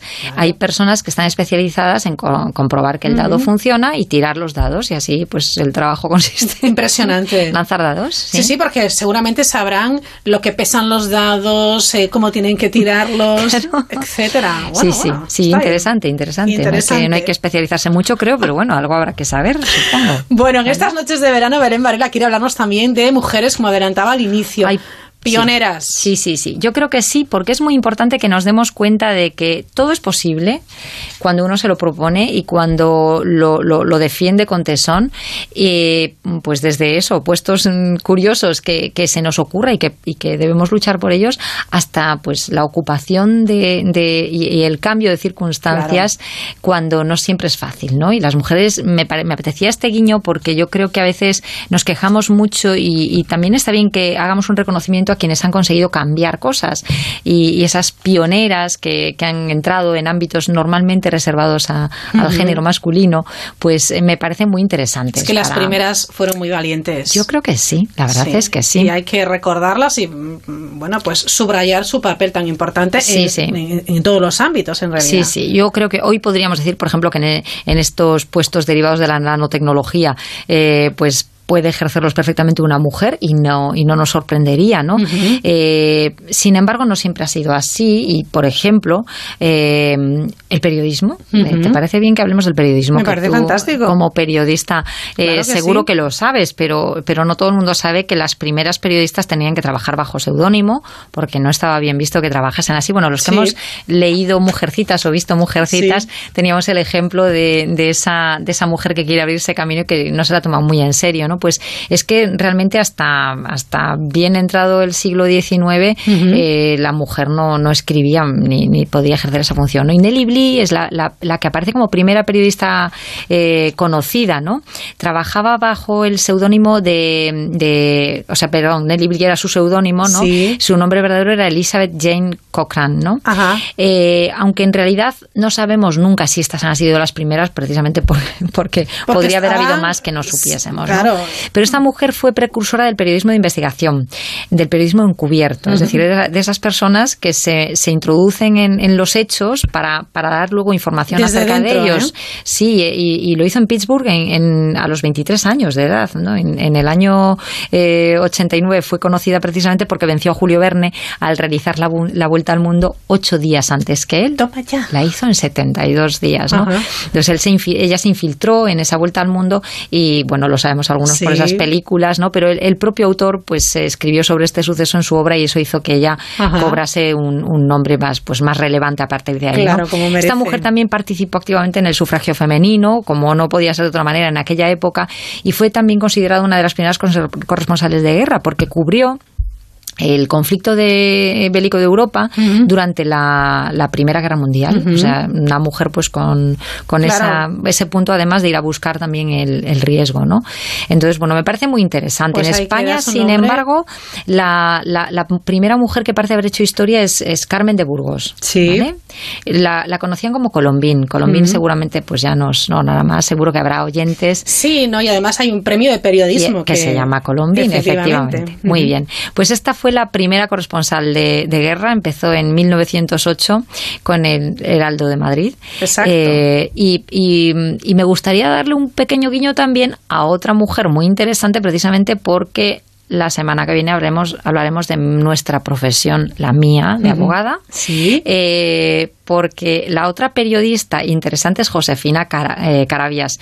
Josefina eh, tiene que ver con, con Victoria Kent, la primera abogada. Eh, bueno, la que se reconoce como primera abogada, de eso Ujú. hablaremos la semana que viene, española, porque eh, Josefina era también abogada, escritora, periodista, y se, se hizo precisamente conocida porque eh, fue la, la, la, la persona, o sea, se hizo, perdón, conocida como periodista porque entrevistó a Victoria Kent, también abogada, y a partir de ahí le empezaron a le empezaron a ofrecer puestos. Entonces Victoria Kent estaba como directora general de prisiones y consiguió una entrevista con ella y a partir de ese momento pues Claro. ya le abrieron la vía para que continuase en el mundo del, del periodismo. Se dedicó también a la locución de- nos has ¿Qué te parece? ¿eh? Nelly Bly. Carmen Sí, de. Burgos o Colombín y, y Josefina Carabias, sí bueno, señora. pues efectivamente hay que, hay que recordarlas y, y agradecerles ese, esa apertura de- del camino. Bueno, nos vamos no sin antes, porque claro, Belén eh, está muy vinculada obviamente al, al tema de la organización de personas en empresas, a que la gente esté contenta para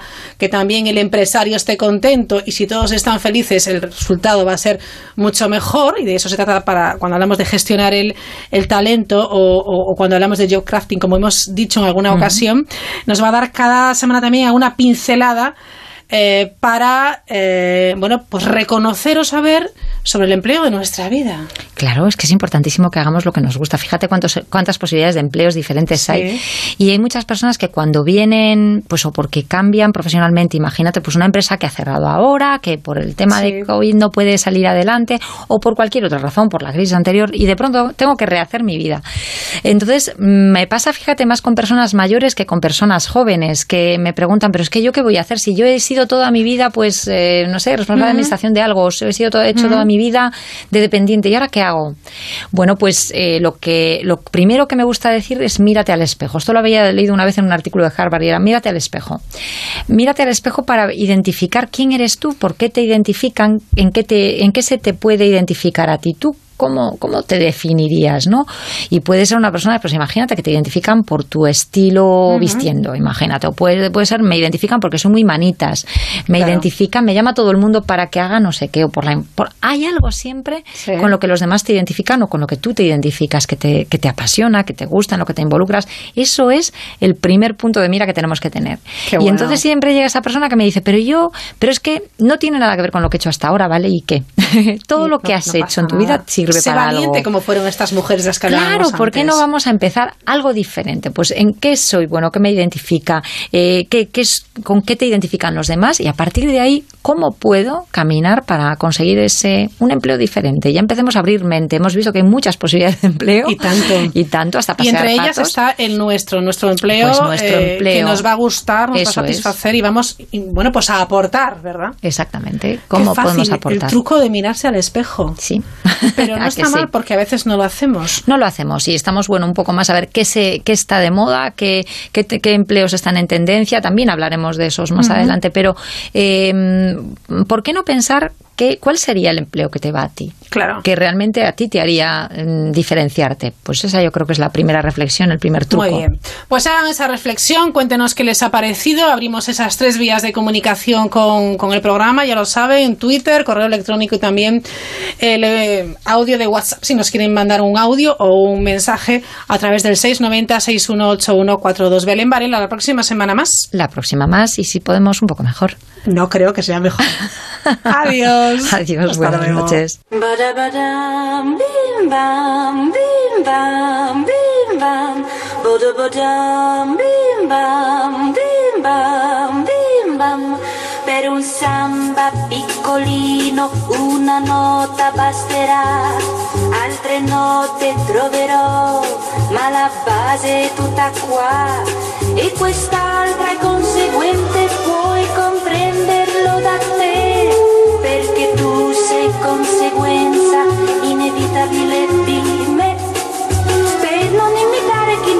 che in maniera imprecisata, approssimata, cerco tra le note d'ogni scala ad una ad una esaminata. Siguiente invitada, tenemos con nosotros a la periodista Natalia Canoa. Natalia, ¿qué tal? Buenas noches. Hola, ¿qué tal Raquel? Buenas noches. ¿Cómo llevas el veranito, Natalia? Bien, bien, con mucho calor sorprendentemente. Ay, ¿Tú qué sí, tal? es tremendo. Bueno, yo los, los calores que los llevo fatal, pero bueno, es lo que hay. es lo que hay, no nos vamos a quejar, porque si no, no nos vamos a quejar aquí en Galicia, porque fíjate tú en Andalucía, que yo no lo quiero ni pensar, no lo quiero ni pensar. Bueno, Natalia, les cuento, es periodista, 22 años, se define como una joven millennial pendiente de las tendencias que sigue el mundo actual y que no son pocas, porque cada día, Natalia, cambian las tendencias. Claro, hay que estar muy pendiente, sobre todo en Internet, que ya sabes que te puedes seguir a través de Twitter, los trending topics. Yo siempre entro en, en internet y veo lo- la- las tendencias y a veces me sorprende ¿eh? lo que se convierte en tendencias. Bueno, ya sabes que las tendencias van cambiando poco a poco y según quien las lleve también depende. Eso es cierto.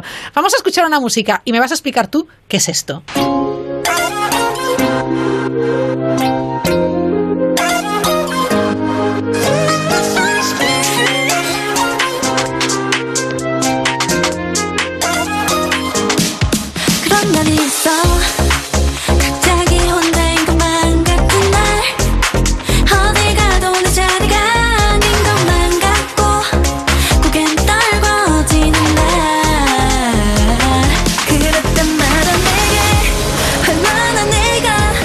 Si los oyentes tuvieran la oportunidad de ver el videoclip, ya verían que es una estética muy, muy particular. ¿Qué estamos escuchando, Natalia?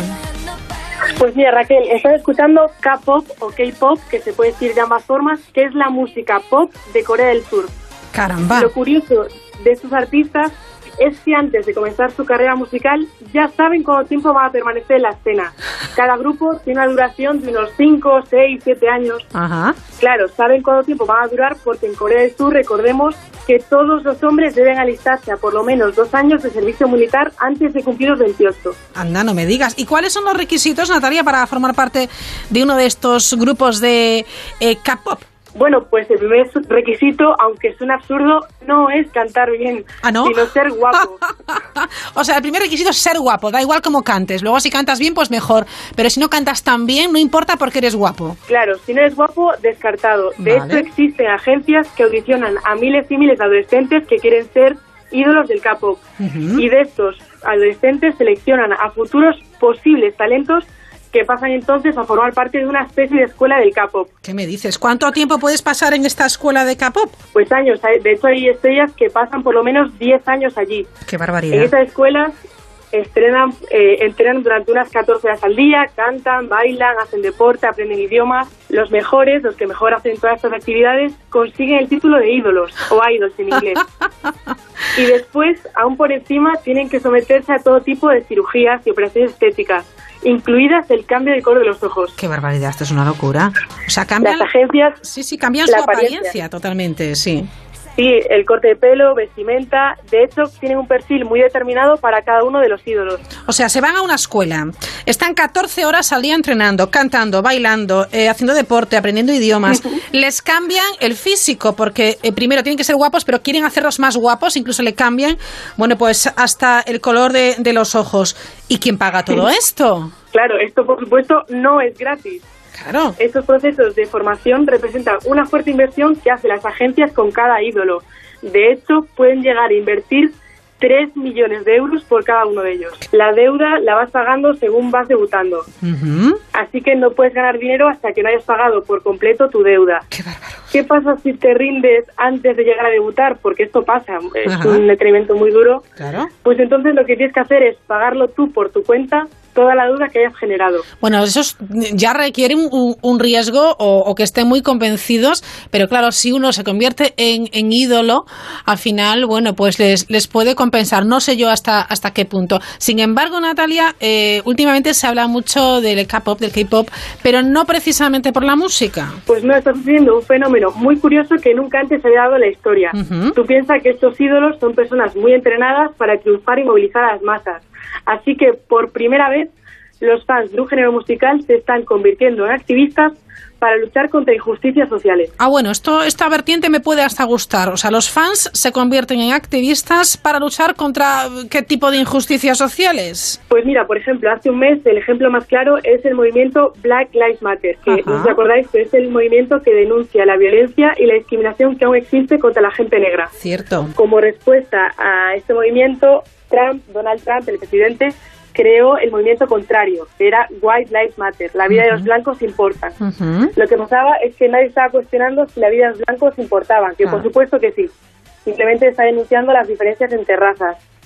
Entonces, los fans del K-pop vieron que White Lives Matter era trending topic en Twitter y decidieron adueñarse del movimiento. Anda. Y así lo utilizaron para promocionar imágenes y vídeos de los artistas de K-pop favoritos. Publicaron tantos tweets por segundo que llegaron a bloquear el hashtag White Lives Matter. Es impresionante. ¿Qué pasó después, Natalia, con este, con este suceso, con este hecho? Pues mira, el presidente Donald Trump hizo un meeting en Tulsa, en Oklahoma, a los pocos días. Para asistir solamente tenías que descargarte una aplicación móvil Ajá. a la que, en la que podías reservar tu asiento de forma gratuita. Lo que pasó fue que el enlace de reserva se viralizó entre los K-popers, que son los fans del K-pop, que no tenían ninguna intención de ir, Claro. pero el gobierno no lo sabía. Al ver la gran cantidad de solicitudes, Donald Trump llegó a agradecer a más de un millón de personas interesadas supuestamente en el evento, pero cuando llegó allí el día del meeting, Ajá. el resultado fue catastrófico. Llegó al estadio y estaba completamente vacío. Solamente se presentaron 6.000 personas. Caray, ¿eh? Menudo golpe para Donald Trump. A ver, no sabemos si el activismo de los capopes habrá venido para quedarse o no. Yo espero que sí. Pero lo que sí está claro es que los jóvenes se sienten totalmente empoderados a través de un movimiento en Internet pacífico y cuyas consecuencias no solo afectan a su generación, sino afectan a todo el mundo y a todas las nacionalidades. Y como estamos viendo, efectivamente, porque de- de- del tema de, un género musical, K-pop, K-pop, pues sí que se ha generado un movimiento social muy interesante y todo lo que está en redes, además si tiene éxito, tiene muchísimos miles y millones de seguidores, incluso puede hacerle la faena al mismísimo presidente de los Estados Unidos. Bueno, hoy hemos hablado de, de este género musical, que es algo más que un género musical, con esa escuela de, de pop de, de, de K-pop en Corea del Sur y veremos qué nos traes la próxima semana para hablar de tendencias. Natalia, estaremos muy pendientes. Vale, os informaré. Venga, un beso grande Natalia, hasta la próxima semana. Un Adiós. beso. Chao. Adiós.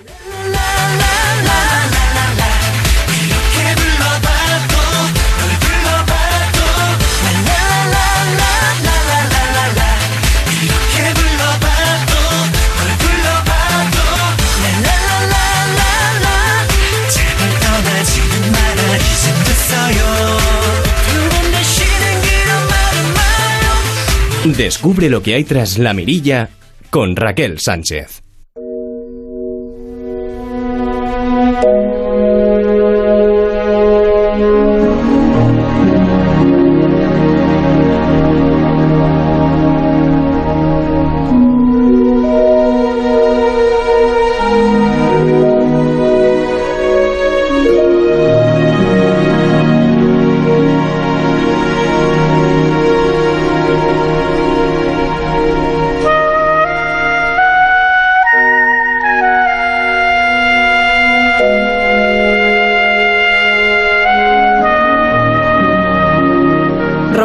¿Qué tal? Muy buenas noches. Muy buenas noches, muy emocionado ¿eh? de verdad de estar aquí con Raquel Sánchez en Onda Cero, en tu mirilla. Una vez más, bueno, la mirilla de todos, que la mirilla la hacemos todos, Robert, las cosas Claro como que son. sí.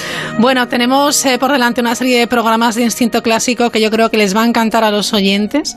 Vamos a, a viajar a través de la música, a viajar a través de, de imágenes, de secuencias. Vamos a, bueno, pues a viajar en el tiempo, hablando de, de temas eh, que muchos directores de cine ponen sobre la mesa y que a veces nos hacen pensar, nos hacen reír, nos hacen llorar, nos emocionan.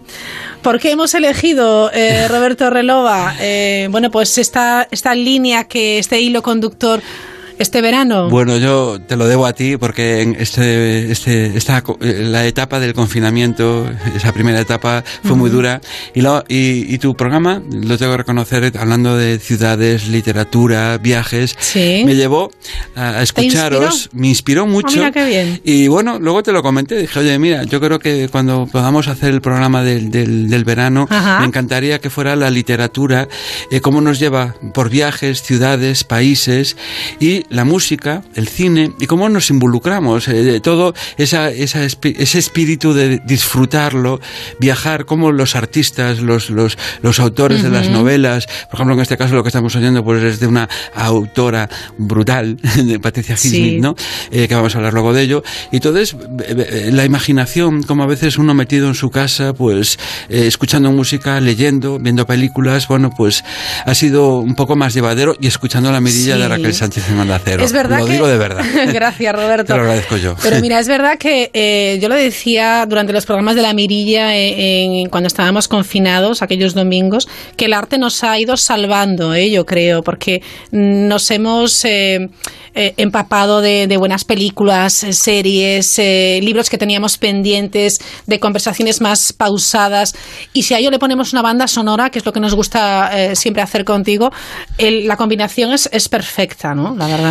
Yo creo que sí, yo creo que llega- llegamos a un punto en que ya, por favor, hay que olvidarse de que justificar la importancia de la música. Eh, a mí ya, ah, la música es muy importante. No, no, ya hemos visto que la música forma parte de nuestras vidas, forma parte absolutamente de todo. Sí. Lo que hemos visto en los balcones, lo que hemos visto en casa escuchando, en la tele, esto, lo otro. Y luego, yo, a mí una cosa que me emocionó muchísimo fue ver esos grandes teatros como el Teatro Real de Madrid, el, eh, el Metropolitan de Nueva York, cómo ponían disponible eh, totalmente gratis ¿A que para sí? que pudiésemos ver las óperas en vivo y en directo en streaming. Eso me pareció un detalle muy grande y mucha gente, muchas personas conocieron mucho repertorio, muchos cantantes gracias a esta oportunidad. Hmm. Creo que, bueno, hemos aprendido mucho, pero de algo que ya sabíamos, o sea... Ya, lo, lo eh, tuvimos que recordar quizás, ¿no? porque claro, ahí está, cuando, cuando empezamos a hacer este programa empezamos a ver que estamos hablando de películas ya casi antiguas, por así decirlo, porque de la primera década del siglo XXI, Sí. eh, el siglo pasado, que han marcado una tendencia, pero claro, es que buscar la justificación, a veces el director, el, el- el- escritor busca eh, ambientar y a lo mejor pues ya no solo es ambientar en una ciudad, etcétera, es darle un respaldo, una, una, una idea, ¿no? Y, eh, por ejemplo, la película que creo que lo podemos anunciar ya, Claro película, sí. libro, eh, es El talento de Mr. Ripley, ¿no? De- del texto, el libro de, de la famosísima, como decía antes, Patricia Highsmith, y la película de, de Anthony Minghella, ¿no? Es Que una maravilla, ¿eh? Y las personas que quizás ya la hayan visto, que quizás sean muchas, les invitamos a que lo hagan de nuevo porque siempre se, se descubren matices eh, y siempre es una auténtica maravilla porque esta peli es una pasada. Es una pasada porque además nos hace viajar desde América, que empieza la película en Estados Unidos, eh, un personaje que se identifica además eh, con la música, es músico, quiere, pero rápidamente todo empieza con una idea de sustituir, suplantar eh, personalidades, imitar a otras personas y rápidamente pues eh, recibe una oferta, un millonario que le dice vete a Italia y convence a mi hijo de que vuelva para, para con Sí. sus padres. Sí. Y el famoso hijo del millonario que es Jude Love, este me temo es Mr. Ripley. Ujú. Por cierto, la primera película que se hizo basada Ujú. en este texto es, eh, es A Pleno Sol, una película en la que lanzó a la fama pues a nada más y menos que Alain Delon, Alain Delon, ¿no? Qué maravilla. Una, Oh. una película preciosa. Qué belleza de hombre. Sí, yo creo que aquí, además, lo que hablábamos preparando el programa, Raquel, Sí. el tema de la, lo apolíneo, lo dionisíaco, Sí. la belleza, la perfección. Además, justo, todo ocurre en la cultura mediterránea, Ujú. en la cultura clásica, pues está Roma, Nápoles, Venecia, eh, Palermo, aunque no sale claramente, eh, Sí. dice que es la ópera de, de- de- no, no recuerdo, una iglesia, pero no, realmente está grabado esa escena en Palermo. Minguela se inventa un pueblo en Nápoles, en la costa de Amalfi, para eh, le cambia el nombre para no identificar demasiado, pero bueno, es Nápoles, evidentemente, toda la costa, etcétera. Y entonces es un recorrido visual en la película de Minguela precioso. Claro, Eh, un recorrido visual que acompaña con una música impresionante. buenos actores como Jude Claro. Matt Damon, Pero también Patrol, pero también con músicas. O sea, la identificación, de, ahora estamos escuchando la música por debajo del saxofón, porque eh, el personaje eh, americano toca eh, el saxo, le gusta la música, le gusta el jazz, le gustan los garitos nocturnos donde Sí. se vive. Y ahí, bueno, ya hablaremos. Pero ¿te parece? Hay una primera, hay una primera, si estás de acuerdo, que escuchemos eh, la canción de, bueno, tú te haces el americano, una canción muy popular, cantada además casi en una lengua popular napolitana, Ujú. en la que critica un poco al- a los italianos que quieren imitar a los chicos jóvenes americanos, la moda norteamericana, los pantalones vaqueros de Exacto. marca, los Sí, politos, sí. eh, tal. Entonces, con lo dice, pero si lo maravilloso es ser italiano, ¿no? Ajá. Entonces es, es un poco, identifica un garito nocturno donde están los personajes, ¿no? Sí. Identifica también eh, esa personalidad de, de que hace el personaje de Jude Love, ¿no? El, el Ujú. actor. Eh, bueno, pues una vida de, de jorga nocturna, Claro, de son vida... dos personajes que se contraponen muchísimo. Sería lo dionisíaco, ¿no? O sea, parece Pues que vamos lo... a- vamos a escucharlo. Tu vuoi fare l'americano, americano, americano. Senta me che cosa fa Tu vuoi veri alla moda, ma si beve whisky and soda. O ti senti disturbato Tu avvalli al rock and roll Tu giochi al baseball Ma sono dei becchi a me Chi delira la possetta di mamma? Tu vuoi fare l'americano, americano, americano. Ma se nato in Italia, sentami, non c'è sta niente a fa. Ok, Napoletano, tu vuoi fare l'America, tu vuoi fare l'America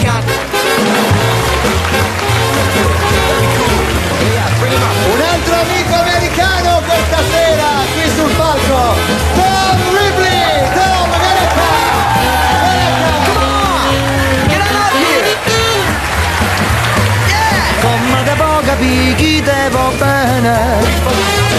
Se tu le parli in mezzo americano Quando si fa l'amore sotto la luna Come te viene capo di allo più. Ok, together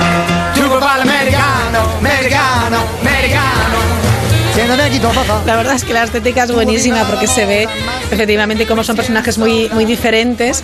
Uno que le gusta la, la juerga y que le gusta, eh, bueno, pues esa vida a la italiana.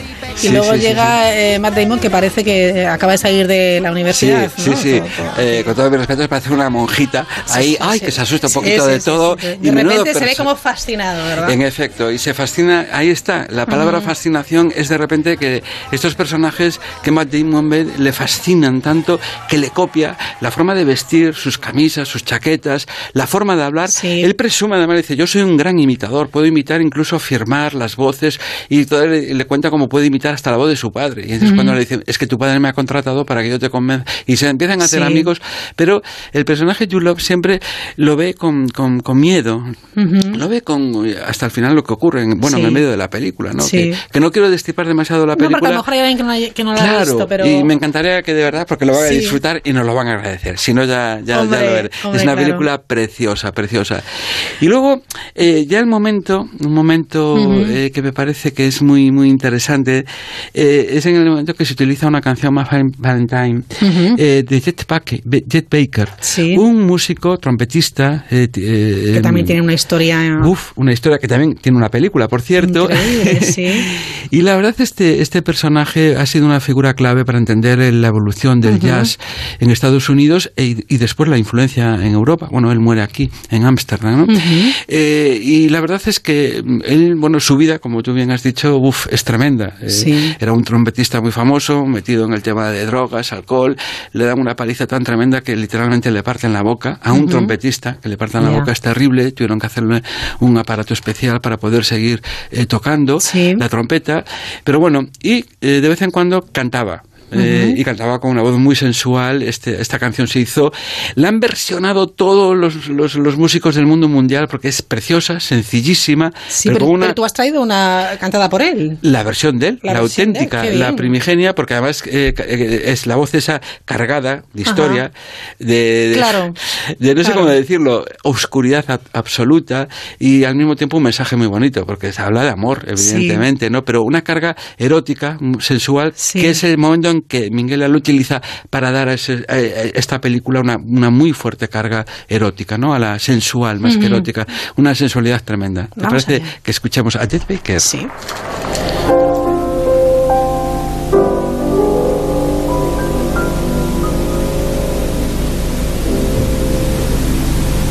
my funny Valentine,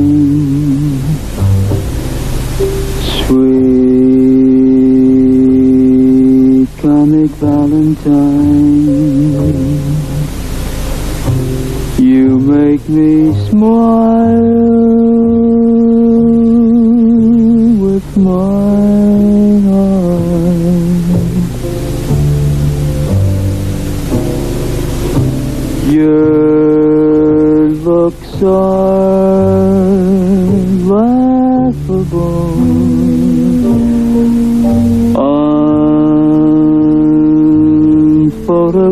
unphotographable. Yet you're my favorite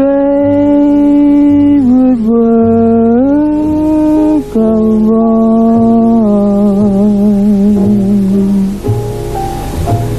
Is your figure less than Greek?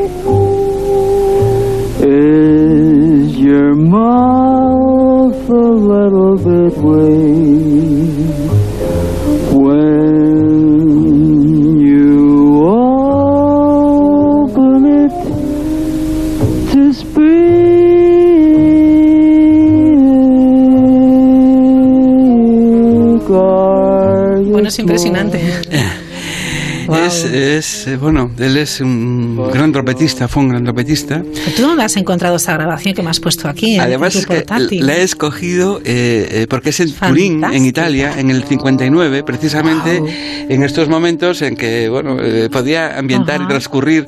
Es que lo de Minguela, de verdad, es una arquitectura musical, la novela, Es la brutal, película. ¿eh? Sí, sí. ¿Cómo identifica? Bueno, pues esto aparece en un momento de la película con una Ujú. fuerte carga sensual. O sea, creo que es una melodía que. ¿Qué cultura hay que tener para escoger cada una de estas piezas y ponerlas en el ¿Verdad? momento exacto en cada escena? en ca- Es que es increíble. ¿eh? Claro, y además genio. identifica esa, esa parte ¿no? de, de los personajes, del deseo, la imitación. Es una película que habla continuamente de Sí. reflejos, pero sobre todo lo que dijiste tú, fascinar.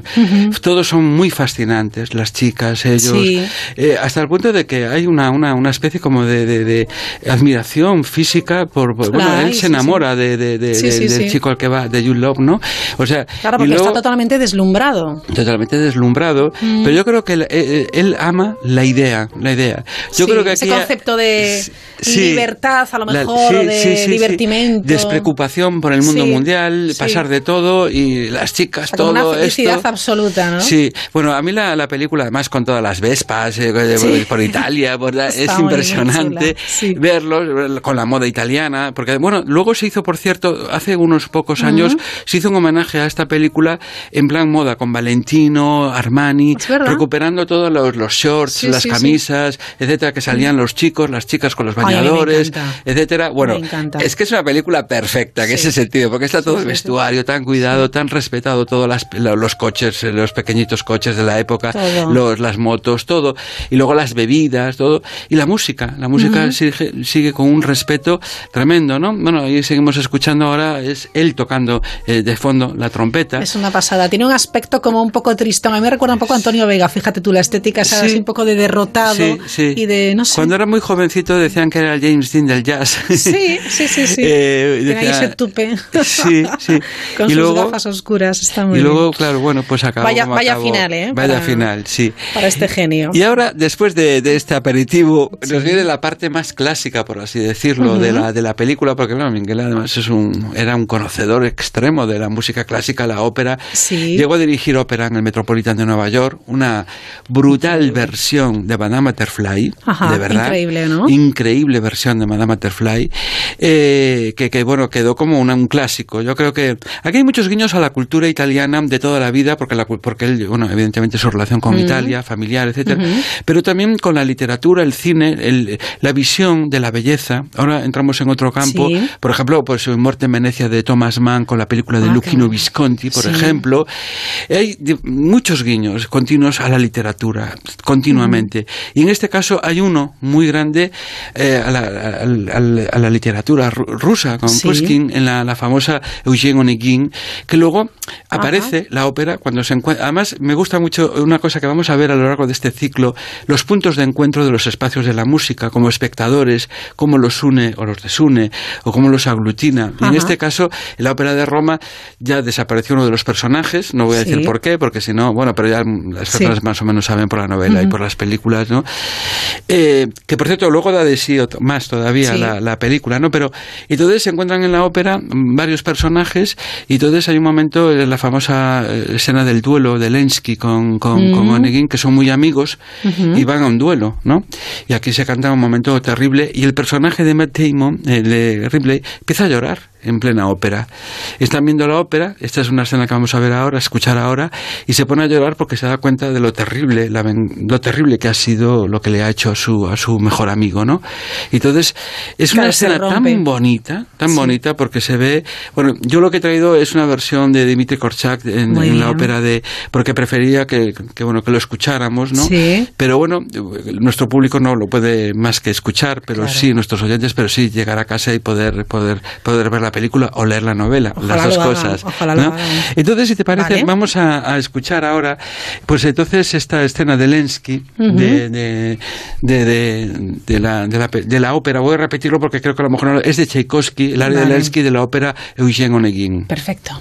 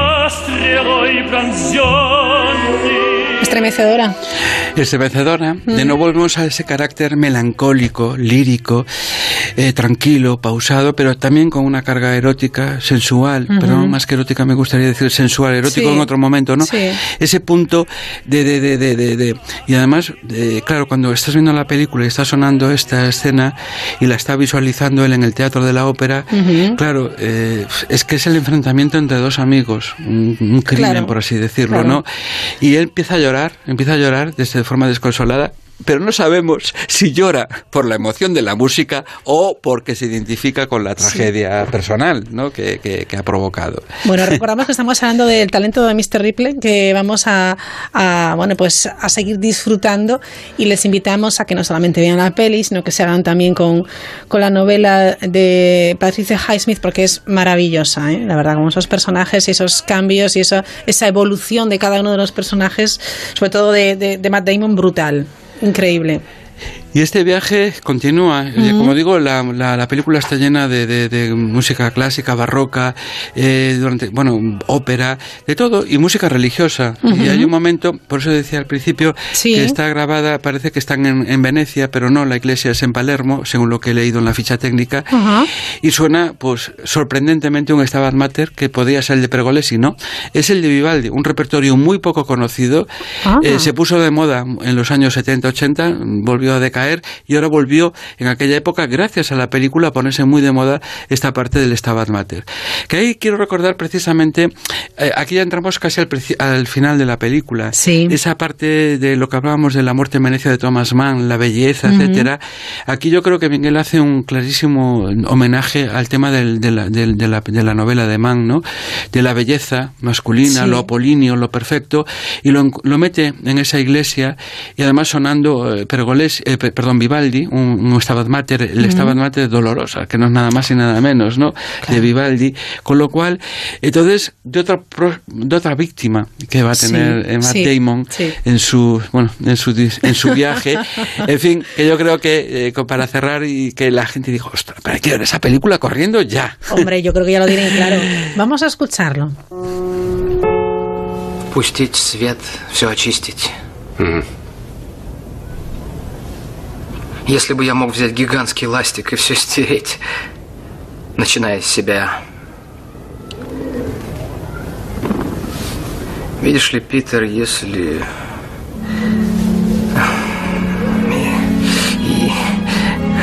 Если...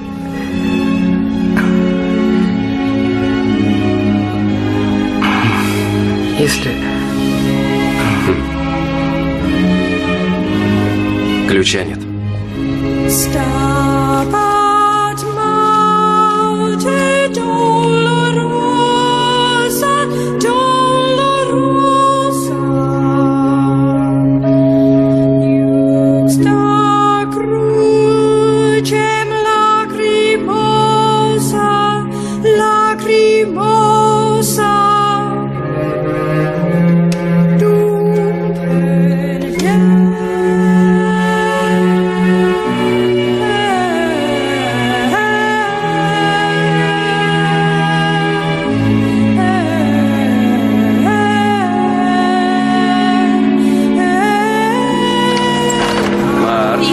me, me entran ganas hasta de llorar, fíjate. Hemos puesto solo la Sí. escena que suena, o sea, eh, lo que acaban de escuchar es la película, cuando Sí. el tema principal están tocándolo al piano y pasa, eh, nos hace un, un- un recorrido visual por la iglesia y él tocando, el otro personaje, uf, es belleza pura y Es dura. belleza porque pura, porque El montaje de las luces, ¿verdad? De la iglesia. increíble. Increíble. Sí, sí, sí, increíble. Es una pasada.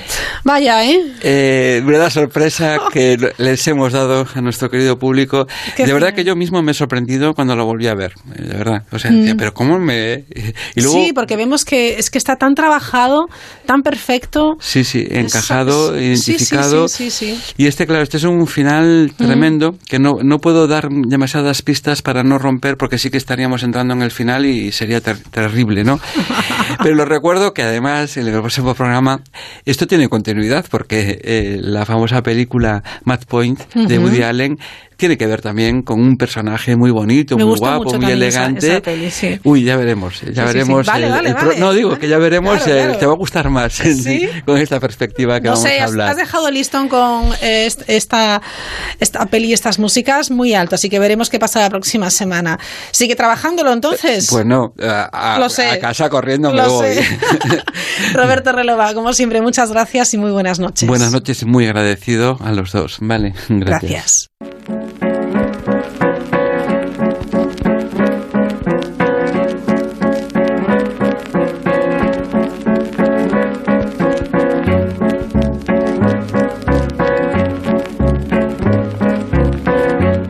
Encanta este sonido como si estuviéramos escuchando el vinilo.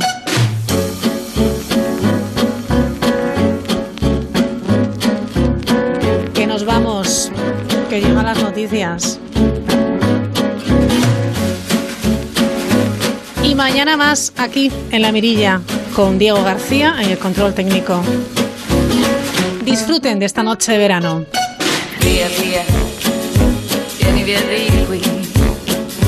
Niente più ti lega a questi luoghi, neanche questi fiori azzurri. Via via, neanche questo tempo grigio, pieno di musiche